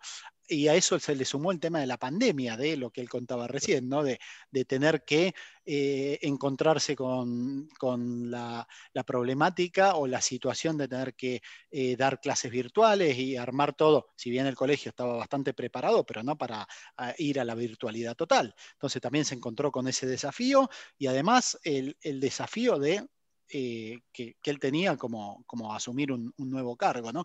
Y, y como claro. decía, muchas de las actividades lamentablemente no las pudimos hacer y llevar adelante, pero se las contamos todas, las conoce y esperemos que próximamente, de a poco, cuando eh, podamos volver a, a, a retomar y a recobrar la, la cierta normalidad, eh, podamos empezar a hacer algunas de ellas, ¿no? Como qué sé yo, una fue las comuniones, que arrancaron y quedaron a la mitad. Y... Quedaron a la mitad el segundo grupo, el que le tocaba a los chicos de este año, lamentablemente tuvieron que, suspenderse, ¿no? Si bien no es una actividad propia de, unión de padres, pero creo que es un buen ejemplo como para, para mostrar este, las cosas que de a poco se van a ir retornando, recuperando y que las va a poder vivir y conocer en carne propia, ¿no? Quiero, y yo quiero hacer, digamos, un comentario porque para mí, Andrés reivindica el género masculino. Y voy a explicar por qué. Porque las mujeres nos cuidado que, cuidado que me agarre el género femenino mañana y me asesine. Cuidado lo que decís. Déjame bien, bien, parado. Andrés, tenés unos días de changüí porque hasta que editemos y se publique el programa. Ah, tenés, te puede, tenés, cortar. Tenés 10 días, 10 días como para ir. No, no te digo que lo vamos a cortar. Tenés 10 días como para ir, viste, allanando el camino. Además, con lo que había dicho vos, yo ya lo tenía grabado para mi mujer, ¿viste? O sea, escuchá, gorda, mirá, mirá lo que dicen de mí, ¿no? ¿Por qué digo esto? Porque las mujeres nos acusan a los hombres de que no podemos hacer más de una cosa a la vez, que no nos da como para hacer dos o tres cosas a la vez. Y Andrés es el fiel ejemplo de que los hombres, por lo menos algunos, uno, encontramos uno, pueden ser millones de cosas. Porque ser director de un colegio como el, como el Marín y, y, todo el complejo de la comunidad y demás, debe tener que tomar decisiones 25 por minuto, ¿entendés? Todo el tiempo de acá, de allá, atendiendo teléfonos, despelotes por todos lados. Con lo cual, ¿es un ejemplo o no es un ejemplo? Rolfi, ¿es correcto lo que estoy diciendo? Sí, es totalmente. Y eso, sumado, y eso sumado que tiene el doble rol, porque es director general del Carmen Arriola de Marín y además representante legal de todo el grupo educativo, ¿no? Bueno, ahí, cuento con, la eh, ventaja que, trabaja conmigo Cecilia. Compartida con Cecilia, claro. claro, Cecilia es una genia y, nos llevamos muy bien y trabajamos muy bien juntos. Y, además ella, por suerte, ya llevaba unos cuantos años más, entonces ya conoce mucho más y se le hace más, más fácil tomar decisiones y demás. Y, la verdad que, trabajamos muy bien juntos. ¿no? Sí, Andrés, como Mascherano el 5 que está ahí ocupando todo, se ocupa, sería como el macherano tuyo, el que te cubre las espaldas, el que está distribuyendo. Cecilia, sí, sí, Macherano y Messi también, porque hace los goles, no, no, no, sí, sí, sí. Juega adelante, atrás, en, en, todas partes de la cancha. No, muy bien, y además conoce, conoce perfectamente el, rol del representante legal que, muchas veces eh, lleva implícito esto, ¿no? La, toma de decisiones con, y con cierta celeridad porque el, el, momento lo, así lo pide, ¿no?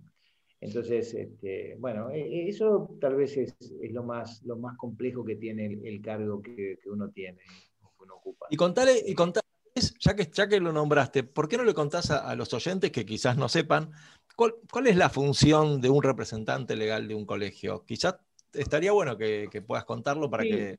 Es verdad, porque eh, en realidad el término a mí hasta me resulta hasta distante, ¿no? Porque pareciera que uno, representante legal, eh, es el que, pareciera que sea porque es abogado, ¿no?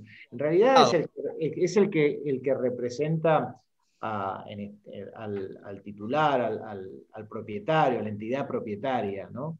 En, en este caso, la entidad propietaria es la iglesia, la diócesis de San Isidro.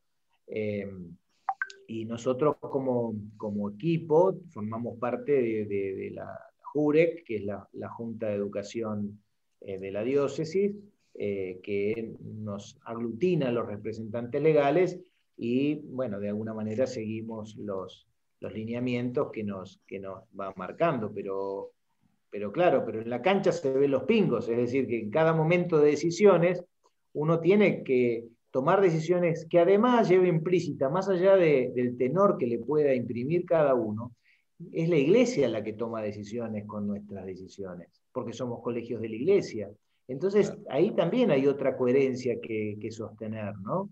¿De qué manera llevamos adelante una misión, una misión evangelizadora? Porque, en definitiva, para eso las, las, la, iglesia tiene escuelas, entonces, y que, y que obedece de algún modo a este tiempo, porque, a ver, los católicos no somos marcianos, ¿no? Digamos, vivimos en este tiempo, sufrimos la situación en este tiempo, la posmodernidad también nos alcanza, las dudas, los, bueno, todas estas cuestiones que hacen, o que, en las que vivimos a diario como personas en este mundo. ¿no?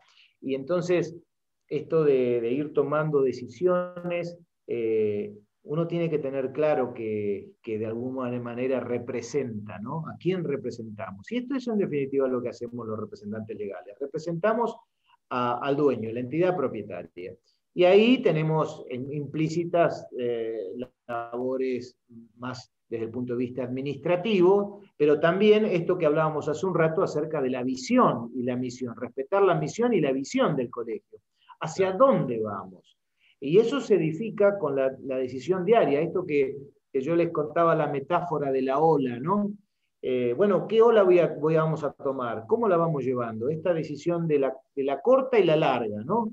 Eh, bueno, todo esto me parece que es fundamental. Hay otro aspecto interesante, nosotros también somos empleadores. Entonces, en este rol de empleador, nosotros tenemos que tener la misma coherencia que le enseñamos a los chicos en las aulas. Y esto también nos pone frente a un desafío, porque muchas veces hay lógicas que por ahí están en el mercado que no estamos de acuerdo o que no debemos, ¿no? y que tenemos que cuestionárnosla. Muchas veces hoy hablamos que, que nuestra religión es hasta, hasta contracultural, ¿no?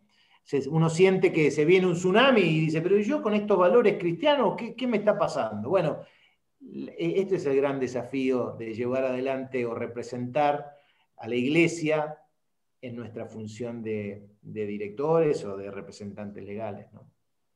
Claro. No, y aparte la, potencia que tiene tu palabra, que tiene tu ejemplo. Eh, a, mí, yo cada tanto me reúno con, quienes eran profesores nuestros en el Santa Isabel y, nosotros le contamos enseñanzas que hemos recibido de ellos y ellos nos dicen, la verdad no me acuerdo. O sea, claro, no es el tema que uno termina bajando una línea de valores y ni siquiera no, se puede acordar, no hay manera que se acuerden. Y, lo que generó para vos, eh, digamos, esa enseñanza, ¿no? Es muy fuerte. Sí. Yo tuve realmente eh, muy buenos maestros en este sentido. Me terminé de formar en el San Gabriel con Jorge Eduardo Jainig, hoy obispo de, Mercedes Luján, y con Guillermo Caride, este, que los dos trabajaron conmigo, que tuve la suerte de trabajar también con Javier Dilerna, con gente muy valiosa, Jorge Luis Lagacio, gente que, quiero muchísimo, ¿no? Y que, y que me acompañaron mucho en mi crecimiento personal y espiritual, ¿no? mío y de mi familia. Andrés. bueno, fue para mí muy importante. Perdón, perdón que te interrumpí, pero vos sabés que Andrés, eh, perdón, eh, Guillermo Caride, es compañero mío del Santa Isabel. Eh, digamos, nos vemos. Ah. hemos, sí, no, un tipo espectacular. Un, sí, un capo, un capo, un gran amigo. Un, un maestro, maestro. Justo la semana pasada nos juntamos ahí enfrente de la catedral a tomar un cafecito, me regaló una horita de su tiempo y un encanto, realmente una persona. Este, y eso también ayuda mucho. Nos pasa, uno a veces se encuentra con, docentes que decís, ¿cómo si los docentes tomaran conciencia de la responsabilidad que tienen y, porque un docente es un inspirador, en definitiva, ¿no? Creo, o sea, es inspirar responsabilidad es tan fuerte que te da vértigo. Si tomas conciencia, decís, no, no, Qué fuerte, ¿no? Sí, y yo creo que esto que vos dijiste, la inspiración, yo creo que tiene que ver con esa pasión, ¿no? Claro. Eh, que el, profesor Soso, ¿viste? Ese que nada, ni el ni, no, no, tiene que haber pasión con lo que siente, con lo que vive. Parece que eso se contagia, eso, eso es lo que, lo que arrastra, ¿no? Eh, y también, lógicamente, el conocimiento, porque los chicos valoran mucho también el saber. No, no, no, alcanza con la sanata, ¿no? Los chicos la descubren enseguida.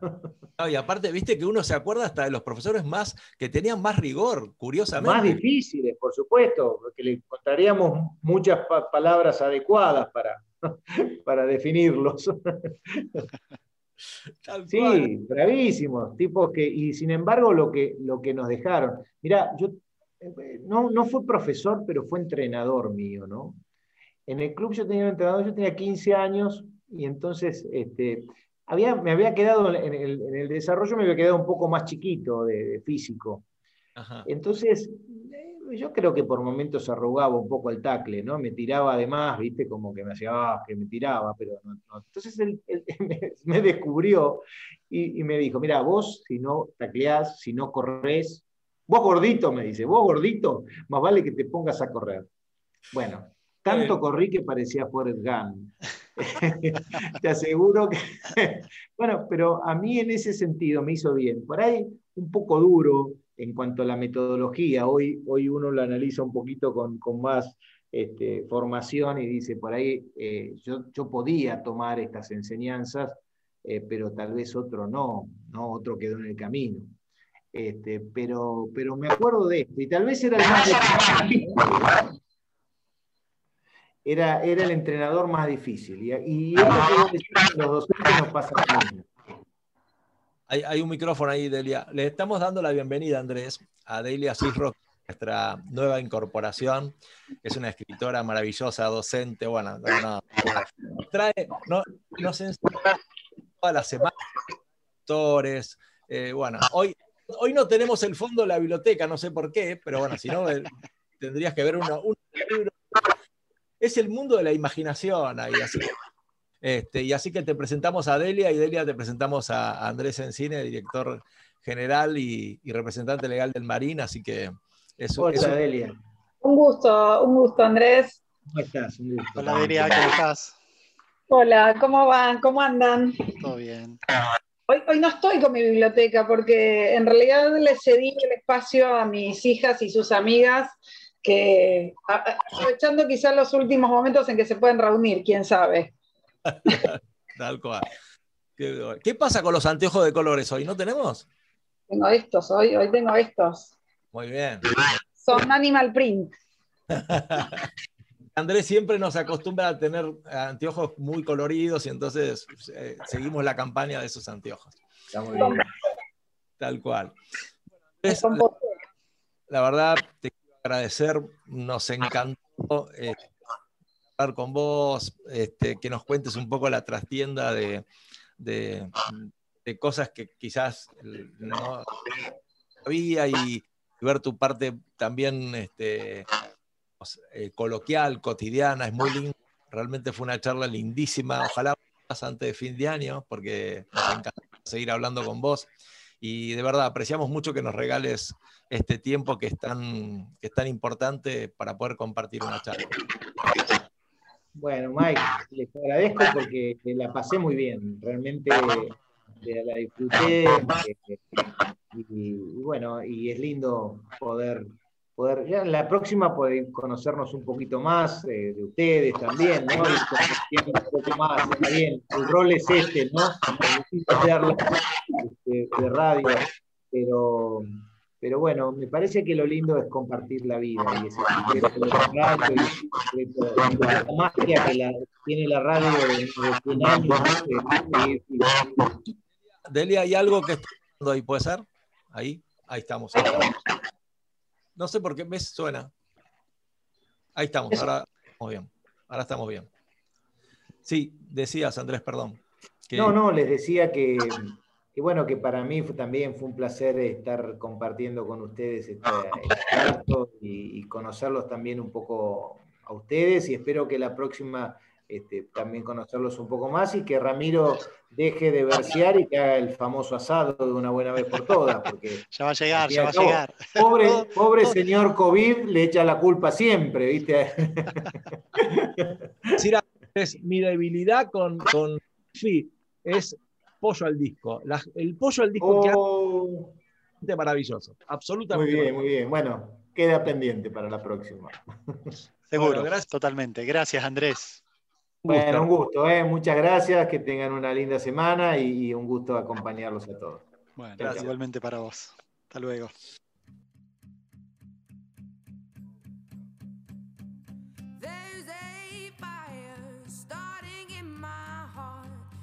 reaching bringing me out the dark.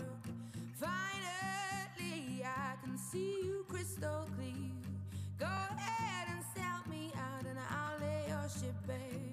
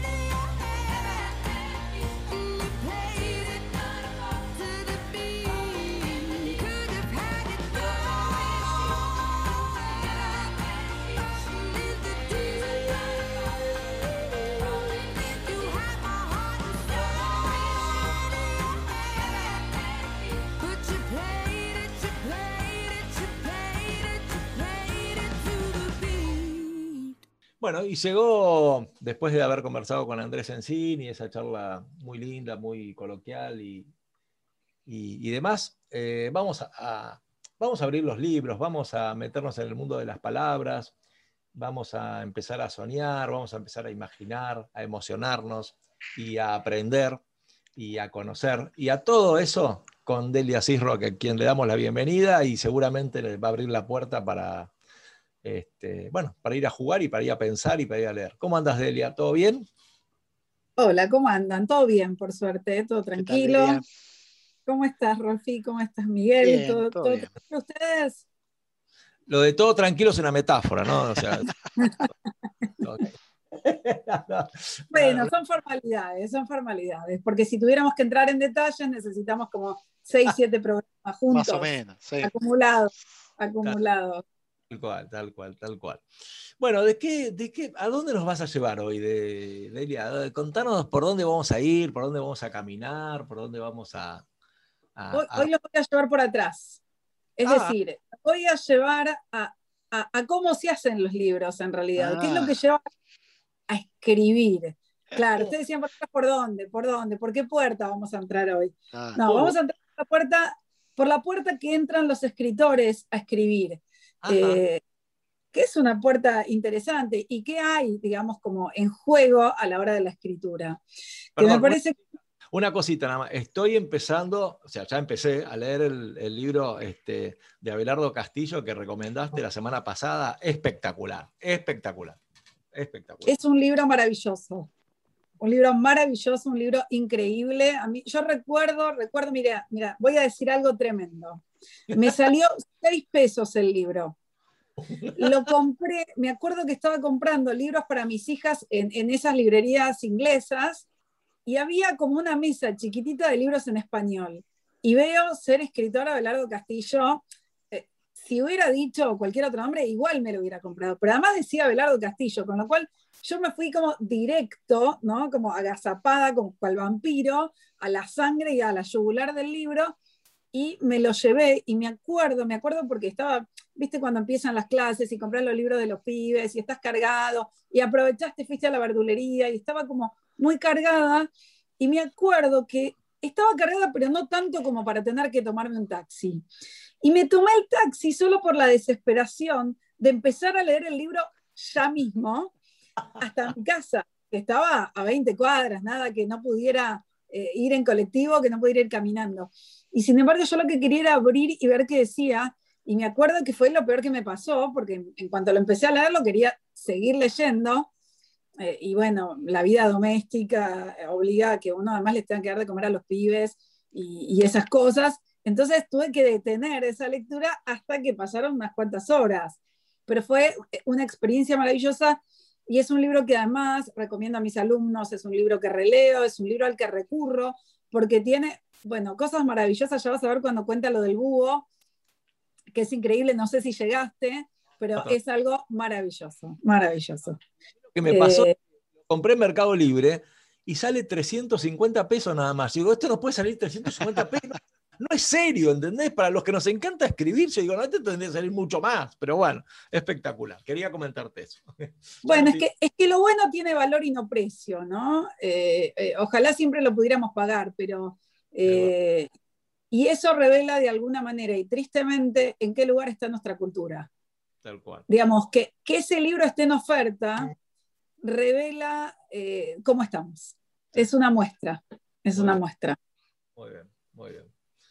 Bueno, Bueno, yo voy a arrancar diciendo algo que venimos diciendo, que venimos comentando programa a programa, pero voy a citar así para arrancar de entrada, para, para que vayamos con todo.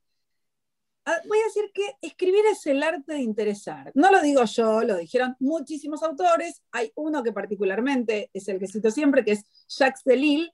Él dice, es el arte de interesar. Y acá, ojo con esto. ¿Vieron cuando van a una fiesta y está el simpático y el que se hace el simpático, o la simpática y la que se hace el simpática? Hay una diferencia sustancial. Una cosa es ser interesante y otra cosa es hacerse el interesante. La gente que se hace la simpática o la interesante es triste, hace un triste papel en general. Y los que son, lo son, naturalmente, en general son los chistosos, los que uno está alrededor de ellos y dice, qué genial lo que están diciendo, qué maravilloso, y uno se entusiasma. Eh, seducir es un arte que hay, hay que, seguramente muchos escritores lo tienen naturalmente, pero que se trabaja mucho, porque tiene que ver con cómo los escritores dosificamos la información para ir contándosela al lector, para ir atrapándolo, para ir capturándolo y para ir, diciéndole de a poco al oído, este es el lugar para que te quedes. Y yo no pienso parar hasta que termines el libro. El escritor le susurra eso al lector de alguna manera, pero el lector, si el libro es bueno, está tan metido en el libro que ni siquiera se da cuenta de lo que uno está haciendo con ellos. Vieron que dicen que no hay que, no hay que casarse con un escritor o con una escritora, porque tiene mucho que ver con esto de la manipulación, del arte de saber cómo ir contando las historias. Esto de cómo generar interés es el desafío de la humanidad, ¿no? Nos pasa no solo en la escritura, pasa en la vida, quiero decir, en una conversación. Uno se encuentra con alguien y lo que quiere es, bueno, capturar la atención, lo que hacemos en la radio también, ¿no? Vamos dosificando cómo contamos, qué entrevista ponemos primero, a quién citamos después. Entonces, digo, esto es algo que conocemos, pero a la hora de escribir, esto requiere un montón de trabajo. Hay obviamente escritores que son como arquitectos eh, y hay escritores que son, digamos, eh, más caóticos o que arrancan por ahí cómo van escribiendo y después van apareciendo los problemas. Y hay tantas maneras de escribir como escritores hay.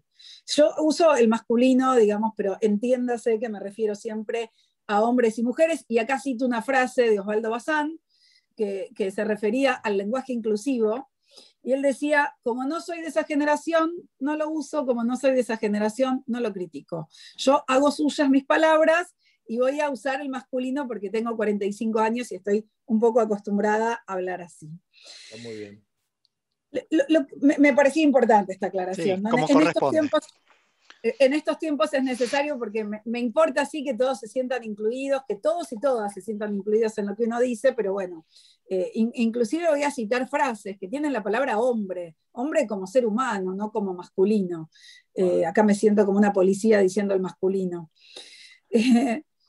pero acá hay algo muy importante, ¿no? Porque si bien un escritor, ¿de qué se nutre? ¿Cuál es la materia prima del escritor? A ver, hombres acá que están escuchando.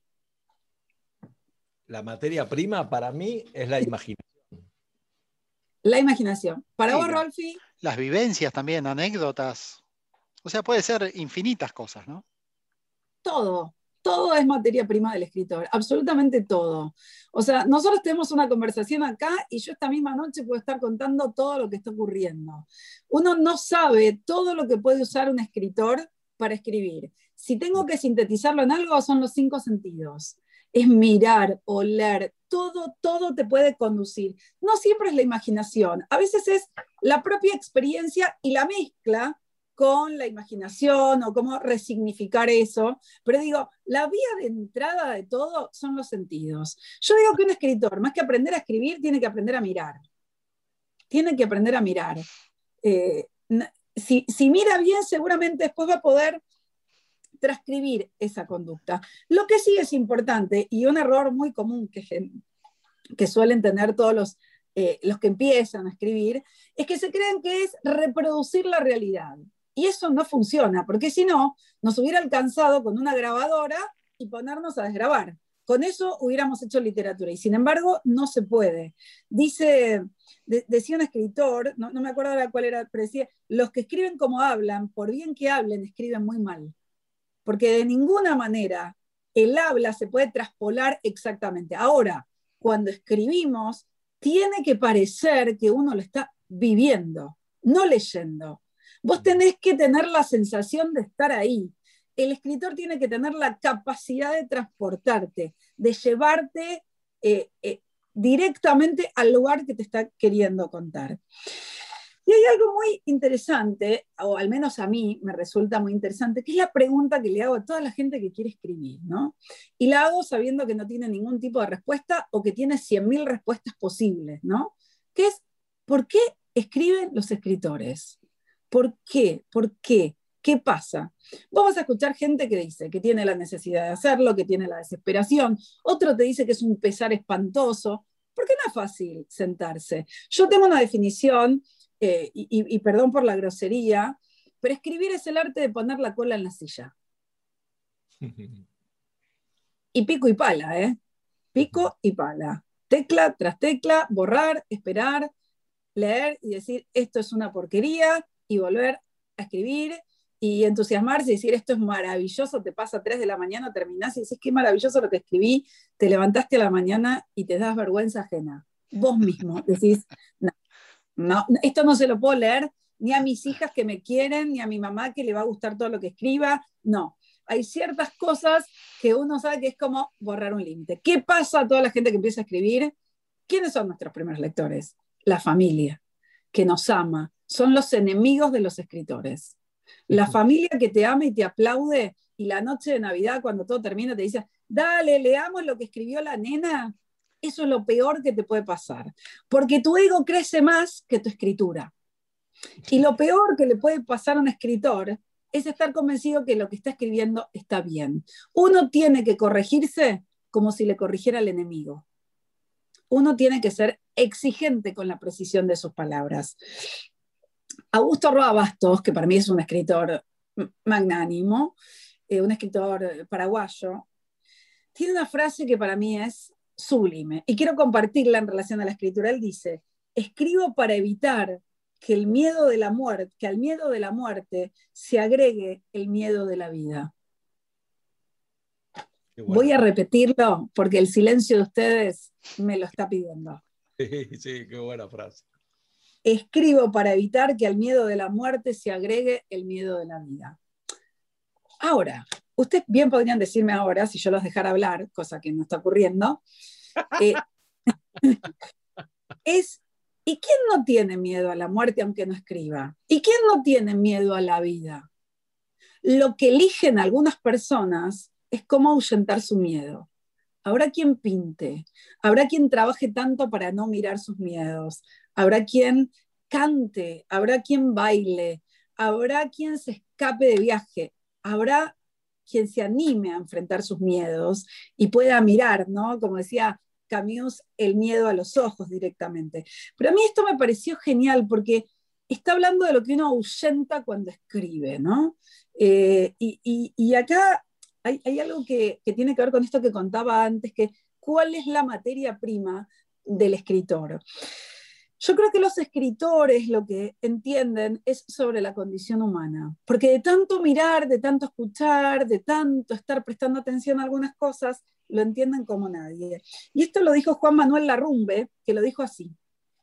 El escritor es capaz de comprender y de asumir la soledad o el sufrimiento que otros no comprenden, la soledad del corredor de fondo, el sufrimiento de una mujer enamorada, de una mujer que nunca fue amada, Nadie como el escritor asume la desdicha y lo absurdo de la condición humana.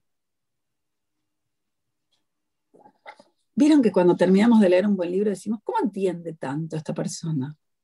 ¿Cómo entendió todo? ¿Cómo entendió todo? ¿Cómo es posible que haya podido decir eso? Eh, y, me parece que tiene que ver con esto, con afinar este ojo, con afinar este olfato, con afinar el tacto. Yo muchas veces trabajo y me doy cuenta, por ejemplo, que a un escritor lo que le falta es aromas. A un libro le falta aromas, a un libro le falta texturas. No siento la ropa que tiene puesto un personaje. No me doy cuenta si le pica la etiqueta de la remera. Necesito sentir que el personaje vive. Y los personajes viven como las personas, a través de los cinco sentidos. Y en relación a, esto que venimos hablando y de la exigencia, hay, Hemingway decía que el verdadero amigo del escritor, ¿saben cuál era? El tacho de basura. Porque, es que, y una vez me lo dijo Santiago Cordero, me dijo, escribir es tachar. Bueno, el, Hemingway desde la época del tacho de basura, pues sacaba de la máquina de escribir, hacía así un papelito y lo tiraba escribir es tachar. Hoy nuestra herramienta del delete es exactamente el tacho de basura. Porque vos escribís largo y después te das cuenta que te sobran 45 palabras, que quisiste ser pretenciosa, que quisiste desplegar las plumas. Y la escritura tiene que ir ahí donde uno quiere contar. No tiene que pavonearse, ¿no? Tiene que ir por otro lado. Y acá me parece que hay algo muy interesante, ¿no? Eh, porque hay una idea, hay varias ideas acerca de lo que es escribir. Vieron que como que la gente cree que cuando estás escribiendo no estás haciendo nada. Eh, a mí me pasa con mi familia, ¿no? Me llaman y me dicen, che, vos que estás en casa, entre paréntesis le hace, vos que no estás haciendo nada. ¿Podés pedir el agua? Y no, porque yo estoy trabajando, estoy escribiendo ahora y no puedo pedir el agua. Eh, es muy difícil explicar que cuando uno está escribiendo está trabajando. Claro. Eh, quiero decir, más allá de que con los años la gente va entendiendo, que después de varios berrinches, la gente que vive con vos se va acomodando a lo que estás haciendo, es muy difícil de comprender que es un trabajo. Y ustedes saben que Goethe lo definió como escribir es un ocio muy trabajoso. ¿no? Algo que requiere muchísimo esfuerzo. A mí me parece una gran definición, ni la digo acá a mi familia, espero que no escuche el programa, porque la idea de ocio ya les va a parecer que cuando yo estoy escribiendo no estoy haciendo nada. Eh, y nadie sabe lo trabajoso que es escribir hasta que le toca hacerlo. Vieron que, no sé, en la escuela, en el marín, día del maestro, agarran a la que escribe y le dicen, che, vos qué escribís, ¿no podés escribirle las tarjetitas a las maestras? No, porque justamente yo que escribo sé lo que cuesta. Entonces me va a llevar mucho tiempo escribir esa tarjetita porque quiero ponerla perfecta, porque quiero que sea exacta. Y yo esto, la palabra exacta ya la repetí como tres veces y es intencional. Francis Bacon decía esto, decía esto, decía, el leer hace completo al hombre, Hablar lo hace expeditivo, escribir lo hace exacto. Por esto de que la palabra tiene que ser la precisa, no se puede decir cualquier cosa, no se puede decir cualquier cosa. Y yo voy a leerles ahora un texto maravilloso, maravilloso, de Pesetti, que se llama El poder de escribir. Y dice así. Quienes conocen un lápiz saben que es parecido a una varita mágica una batuta de director de orquesta y con la forma de un pararrayos, aunque más pequeño. Es una herramienta poderosa, como las espadas de la Guerra de las Galaxias, pero sin luz y sin hacer daño, pero es poderosa. Podría decirles que pueden contar lo que quieran, pero eso no ayuda, voy a dar ejemplos. Con un lápiz se puede contar nuestra vida, igual a como es, o contarla tal como nos gustaría que fuera. Se pueden contar historias que vimos y que nos gustaron mucho o que no nos gustaron nada, contarlas para no sentirnos solos con eso que vivimos. Se puede inventar una historia que parezca real. Se puede inventar una donde todo es mágico y ocurren los fenómenos más imposibles. Podemos contar chistes que hagan reír o historias que sean tan tristes que hagan llorar. Podemos intentar escribir historias para hacernos famosos o para que nos miren con más respeto, para llamar la atención de una chica o un chico en especial. Podemos hacer una denuncia, tal persona miente, tal otra persona hace algo que está mal. Y a eso se puede escribirlo con forma de cuento inventado o directo, tal cual lo sabemos. También se puede hacer una propuesta. Me gustaría que podemos anotar una historia que nos contaron, así no se nos olvida más, o inventar una que diga todo lo contrario para reírnos, de esa que nos contaron. Podemos inventar un mundo en el que se cumplen todos nuestros deseos o inventar una historia en la que vencemos nuestras dificultades. Podemos tener nuestra propia voz, esto quiere decir que no vamos a decir lo que nos dicten, sino lo que pensamos o sentimos. Eso nos obliga a descubrir nuestros pensamientos, a sostenerlos o cambiarlos. Nuestra voz quiere decir nuestra verdad, dicha con las palabras que encontramos es única. Nadie la tiene por nosotros. Se puede descubrir, mejorar y cambiar. Al escribir, nos gusta llamar la atención de los que nos van a leer y que nos crean. Hay que aprender cómo. Se puede aprender eso y es divertido. Nadie tiene la obligación de escribir. El que quiere puede hacerlo y quien no lo desee no debe sentirse obligado. Cuando escribimos podemos ser más libres y ser más fuertes, sentirnos mejor con nosotros mismos tener más secretos y tener más amigos. Es como ir en bicicleta. Hay lugares en los que podemos ir con todo y otros en los que hay que tener cuidado de no atropellar a nadie o de que nos choquen. Con un lápiz pasa lo mismo. Yo, Luis, escribo porque me divierte, también porque necesité contar cómo murió mi papá y cómo extrañé a mi mamá. Porque el amor me dio tal alegría que quise escribir. también porque me sentí tan confundido que necesité escribir para aclararme un poco, porque siento que puedo ayudar y porque me da mucho placer cuando se produce silencio ante una historia que leo. También porque me gusta mucho hacer reír.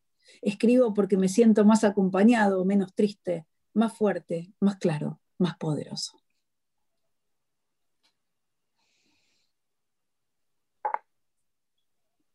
Bellísimo texto, ¿no? Se hace difícil decir algo, ¿no? Viste que hay una canción de Serrat que dice, y es difícil decir algo que realmente no sobre. tal cual, tal cual. Qué, qué, mágico. Vos sabés que estaba leyendo el libro de Abelardo Castillo y hay una. Él, él hace todo un planteo de, eh, sobre que los escritores son generalmente personas tímidas, que no se animan a, decir las cosas que escriben, que se, esconden detrás de la escritura para poder decir cosas que, bueno, que su cobardía les impide. Y da un ejemplo muy divertido. Él dice que había una mujer que se había este, enamorado de Shakespeare y que Shakespeare quería supuestamente este, intimar con ella y ella le dice que sí, que no se preocupe, que ella le va a decir que sí, pero que quiere que él se lo diga de alguna manera, de, una manera poética.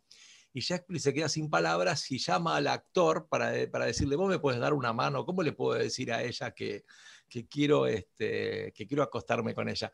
Me parece que es como el ejemplo perfecto de cómo uno se siente poderoso escribiendo y de pronto en la vida real no, no es lo mismo, porque no tiene ese proceso creativo, esto que decías vos, ¿no? Esto de, ponerse a escribir y ese ritual no es el mismo. Es, muy interesante eso, ¿no? El poder de. Mira, a mí esta semana, no sé si fue esta semana que vos publicaste esto, Delia, que yo lo hice una captura de pantalla porque me encantó. Eh, publicaste una frase que, que dice: No deseo que las mujeres tengan poder sobre los hombres sino sobre sí mismas. Y yo digo, ¿cómo se puede decir tanto con 10 palabras? O sea, como decías vos, no sobra ninguna ahí, ¿entendés? Es así. O sea, es... No, no. Y es genial porque describe de una manera increíble, digamos, eh, me, parece que licúa algunas confusiones, ¿no? En relación hoy al rol de la mujer eh, y a entender que hay un montón de tipos de feminismos eh, y, me parece que lo más importante, y en esa frase está capturado de una manera maravillosa, es este poder que uno tiene que ganar sobre sí mismo. Eh, y, me parece que, bueno, obviamente que esta escritora lo define de una manera increíble. Tal cual. Y esto de las palabras precisas que vos decías también. Yo estoy escribiendo a veces algunas cosas para Instagram de, un programa que tengo. Y bueno, mi hija Sofi me digamos, me hace de correctora. Y no sabes lo que es el ejercicio, por Dios, porque ella me dice que no se pueden superar los 2100 palabras, o sea, perdón, 2100 caracteres en, Instagram. Me dice que como mucho tiene que ser eso. Imagínate las piensas, yo le daba 8000, 9000, o sea, de manera. Y entonces me, me, decía, no, papá, recortar, recortar, Hay momentos que, que, no puedo más, porque me parece que estoy siendo, que estoy trayendo. Y yo, y vos es que me demuestra que se puede hacer. O sea, podés empezar a pulir y podés decir lo mismo en menos palabras. Eso es un arte absolutamente increíble y tiene que ver con la precisión que vos decís, Delia. Bueno, vos sabés que yo siempre dije que Twitter fue una genialidad, digamos, porque Twitter obliga a la gente a contar en poco mucho. Eh, más allá que obviamente después ampliaran la cantidad de caracteres, lo interesante es esto que vos estás marcando, Miguel, que es, podés decir lo mismo lo mismo, porque lo que tenés que aprender a hacer cuando tenés que achicar es elegir las palabras más densas, las que contienen todo lo que vos vas a sacar. Entonces te obliga a buscar qué adjetivo contiene todos los otros seis que yo quiero poner. Porque, mira, Cortázar decía, usted no puede poner seis adjetivos, porque si no parece que está buscando delante del lector. Elija uno y ponga el que contenga a los demás. Lo decía mucho mejor que yo, pero para que se entienda, en su decálogo había una línea que lo decía, pero me parece que es una realidad eh, y, hay que buscar ese adjetivo que contiene a los otros. Y tal vez en esos seis que pusiste no está, está en otro, en el séptimo, en el que no pusiste y contiene a todos, porque no existen los sinónimos. No existen los sinónimos. Entonces, hay que buscar esas palabras. Yo tengo algunas ideas más para hablar de la, de la escritura antes de que se nos termine el tiempo. Favor, por favor. Natalie Goldberg, que ha sido una mujer que dio talleres de escritura y que escribió muchos libros maravillosos, le preguntaron, ¿no? Eh, ¿Por qué escribía? ¿Por qué escribo? Y dice, es una buena pregunta, es buena hacérsela de vez en cuando. Ninguna de las posibles respuestas podrá hacernos dejar de escribir. Y con el paso del tiempo nos daremos cuenta de que nos las hemos planteado todas. Escribo porque soy una cretina, porque quiero darle una buena impresión a los chicos, para darle el gusto a mi madre, para molestar a mi padre, porque cuando hablo nadie me escucha, para hacer la revolución, para escribir la novela más grande de todos los tiempos y convertirme en millonaria, porque soy una neurótica, porque soy la reencarnación de Shakespeare, porque tengo algo para decir, porque no tengo nada para decir. Y en esto de no tener nada para decir, hay algo que yo quiero hablar, y es que tiene que ver en una idea de por qué alguien se hizo escritor, y en este caso quiero hablar de John Berger, que es para mí un escritor magnánimo, que habla de, yo creo que comentamos algo de esto, pero que le quiero dar fuerza ahora, que es el silencio en la escritura es tan importante como la palabra. El momento en el que pones un punto aparte es tan importante como el punto seguido o como la coma. Pero ese punto y aparte lo que va a hacer es una pausa particular en la lectura. Y ustedes saben que John Berger dice, eh, escribe en un cuento que se llama Madre acerca de por qué él se hizo escritor. Y dice lo siguiente, presten mucha atención. Dice, si su deseo de que fuera escritor, está hablando de la madre, y ella decía que surgió el día que yo nací, se realizó alguna vez, no fue porque hubiese muchos libros en nuestra casa, había pocos, sino porque había mucho que quedaba sin ser dicho, mucho que yo debía descubrir por mi cuenta con mis pocos años. La muerte, la pobreza, el dolor de los otros, el sexo. Eso estaba sin decir. Y John Berger decía, todo eso y silencio me convocaba la palabra, me convocaba la palabra. Y el tipo ahí se hace escritor, dice, no había, no tenía una biblioteca gigante, para nada. Y después dice, en ese mismo texto, dice, lo no dicho, lo que podía ser enfrentado me atraía. Y esto me parece genial, porque el silencio es clave en la escritura. Es clave para que se genere la escritura, quiero decir, uno trata de ponerle palabras a cosas que cree que no lo tienen, ¿no? El amor tiene muchas palabras, todas cursis, y uno trata y sigue insistiendo tratando de contar una historia que no sea cursi de amor. Pero es importante porque el silencio también es indispensable al interior del texto, no para hacerte un escritor. ¿Por qué al interior del texto? Porque para generar sorpresa, hay que dosificar la palabra. No se pueden tirar todas de una. Hay que ponerlas con los signos perfectos. Hay que ponerlas que no sobren, que no desborden, que digan exactamente lo que vos querés que digan. Y esas palabras nos van a convocar a otras, te llevan como a un campo semántico. Y también escribir, de alguna manera, tiene que ver con trascender, ¿no? Hay muchos escritores que hablan de esto. Y André Gide decía, escribir es poner algo a salvo de la muerte. ¿Y quién no quiere poner algo a salvo de la muerte? ¿Vieron cuando nos pasa algo maravilloso y queremos que dure para siempre? Les contás a tus hijos, le hablas a tus amigos, lo dejas escrito, eh, sacás una foto. ¿Por qué sacamos tantas fotos? Porque las queremos para la posteridad. Las queremos para que trascienda ese momento que estamos viviendo, que lo vean otros incluso cuando nosotros ya no estemos. La palabra pasa un poco lo mismo, ¿no? Seguramente cada uno escribirá por razones totalmente distintas, pero me parece que esto es un lindo panorama. Y para cerrar, para cerrar, quiero leer una frase de Adolfo Bioy Casares, que siempre lo convocamos también porque es un gran escritor, y dice así, yo escribí para que me quisieran, en parte para sobornar y también en parte para ser víctima de un modo interesante, para levantar un monumento a mi dolor y convertirlo, por medio de la escritura, en un reclamo persuasivo. Hay que tener una altura para decir esto. Eh, bueno, tengo, ni les puedo explicar la cantidad de conceptos y textos que tengo acá sobre escritores hablando sobre su escritura. Yo, yo, así como escribir es tachar, a, hablar en este programa es eliminar hojas. ¿no? Entonces yo preparo todo un hilo conductor y después digo, no, no, no, ahora tengo que seleccionar y en el mismo momento vamos como achicando, no, condensando.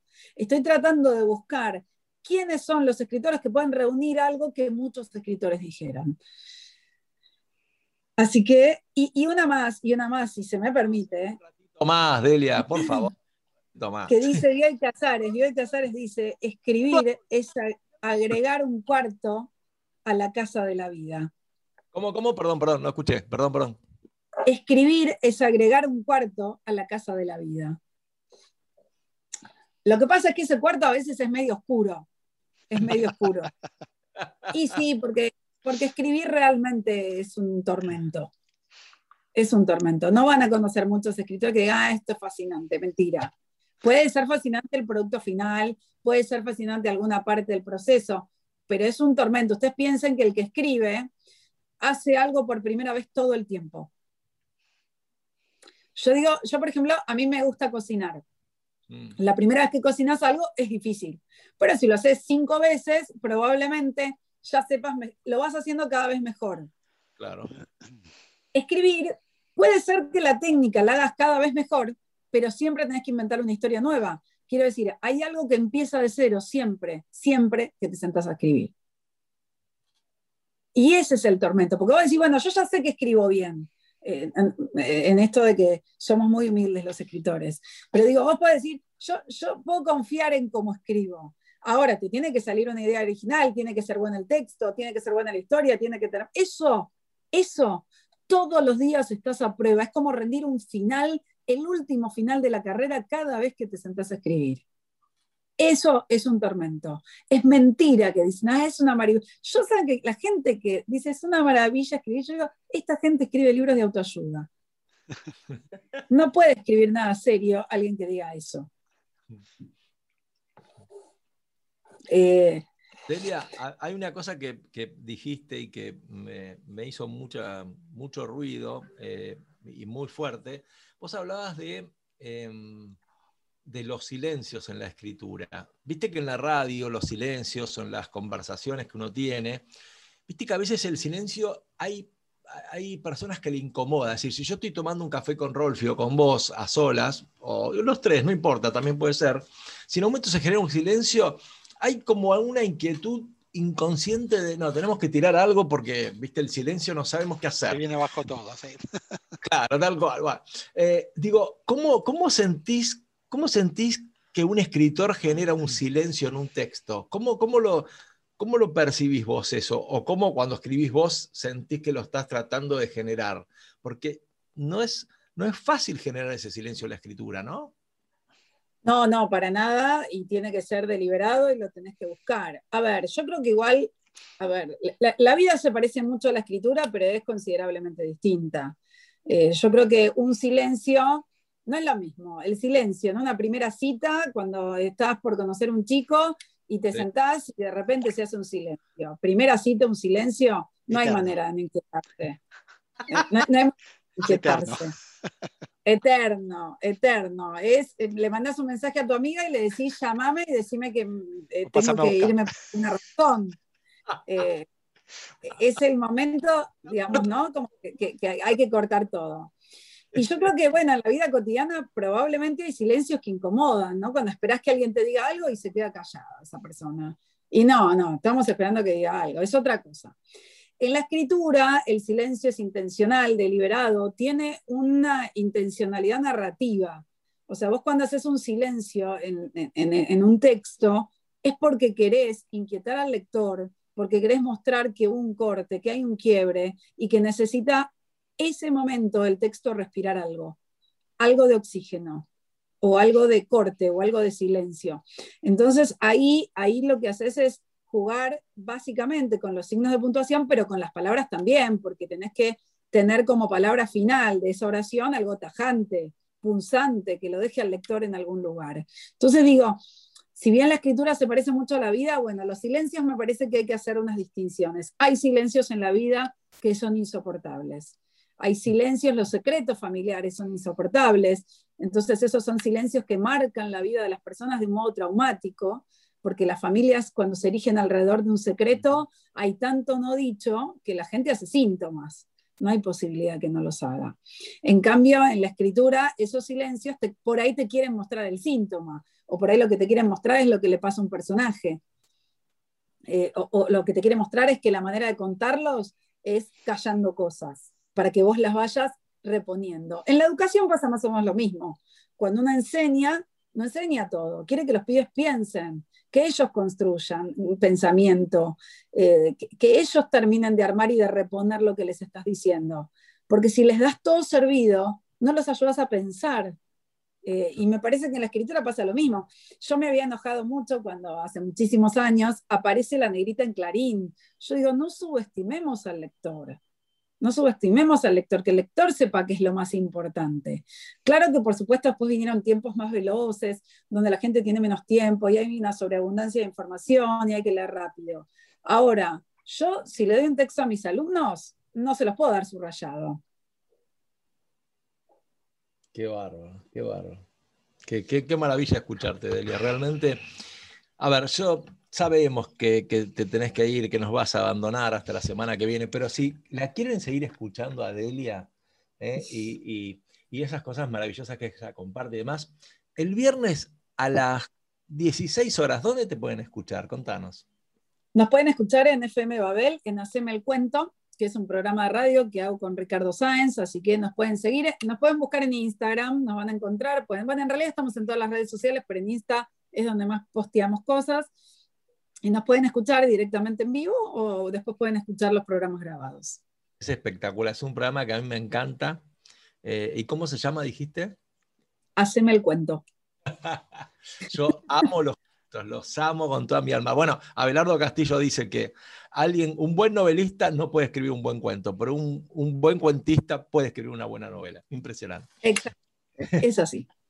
Y bueno, así que los esperamos y que esta semana no sea cuento. bueno, gracias Delia, ¿eh? gracias. Gracias a ustedes, hasta la semana próxima. Hasta la semana próxima, gracias Delia. Un temito y volvemos.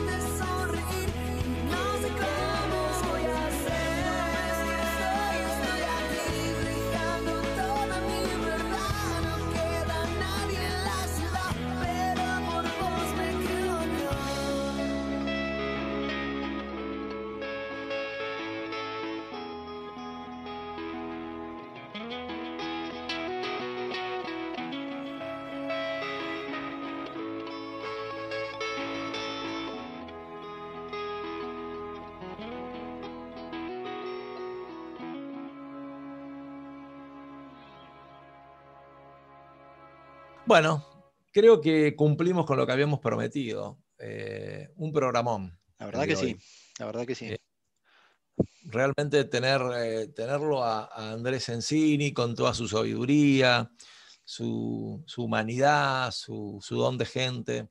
Fue muy lindo charlar con él, reabierto, reconsiderado, un, un, encanto de persona muy, muy, muy lindo como, como, como comentó su historia, su trayectoria realmente creo que son de esas charlas que, da gusto mantener con los invitados, ¿no, Rolfi? Sí, sí, totalmente. Y también eh, lo que él marcaba, ¿no? De este, lo que espera, digamos, hacia adelante, ¿no? De, no ahora, este año, el año próximo, sino un poco más allá, ¿no? De un poco mirando más a largo plazo de, lo que él quiere para, lo que es el colegio y, y la comunidad, ¿no? Claro. Tal cual. Y bueno, y después Delia Cisro, que bueno, como siempre también... Nos deja mudos.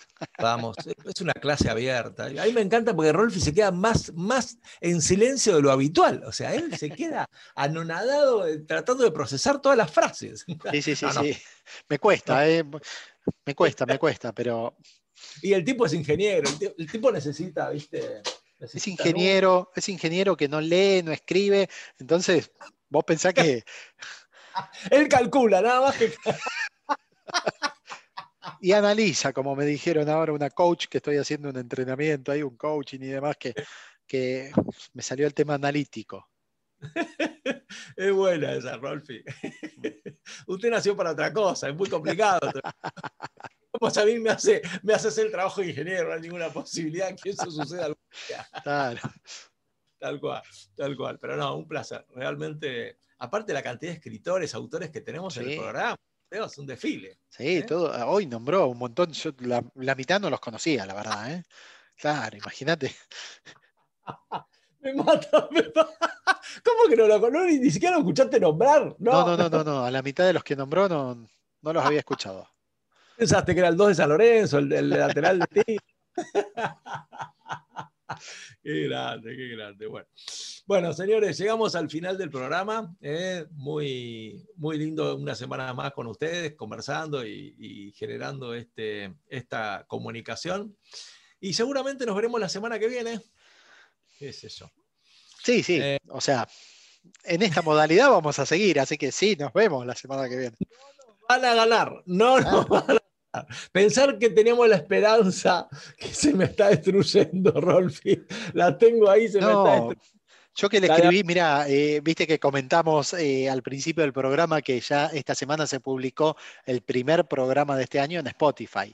Eh, cuando le mando el, programa a, a, Nacho, Nacho Insaurraga, para que lo suba a Spotify, le digo, ni me animo a preguntarte por la posibilidad de volver al estudio en forma presencial. Poco seria la, pregunta. bueno, bueno, nos veremos, nos veremos, nos veremos la semana que viene. ¿eh? Gracias por todo. Gracias, Rolfi. Gracias a todos los Placer. Y bueno, este, chao. Chao, nos vemos.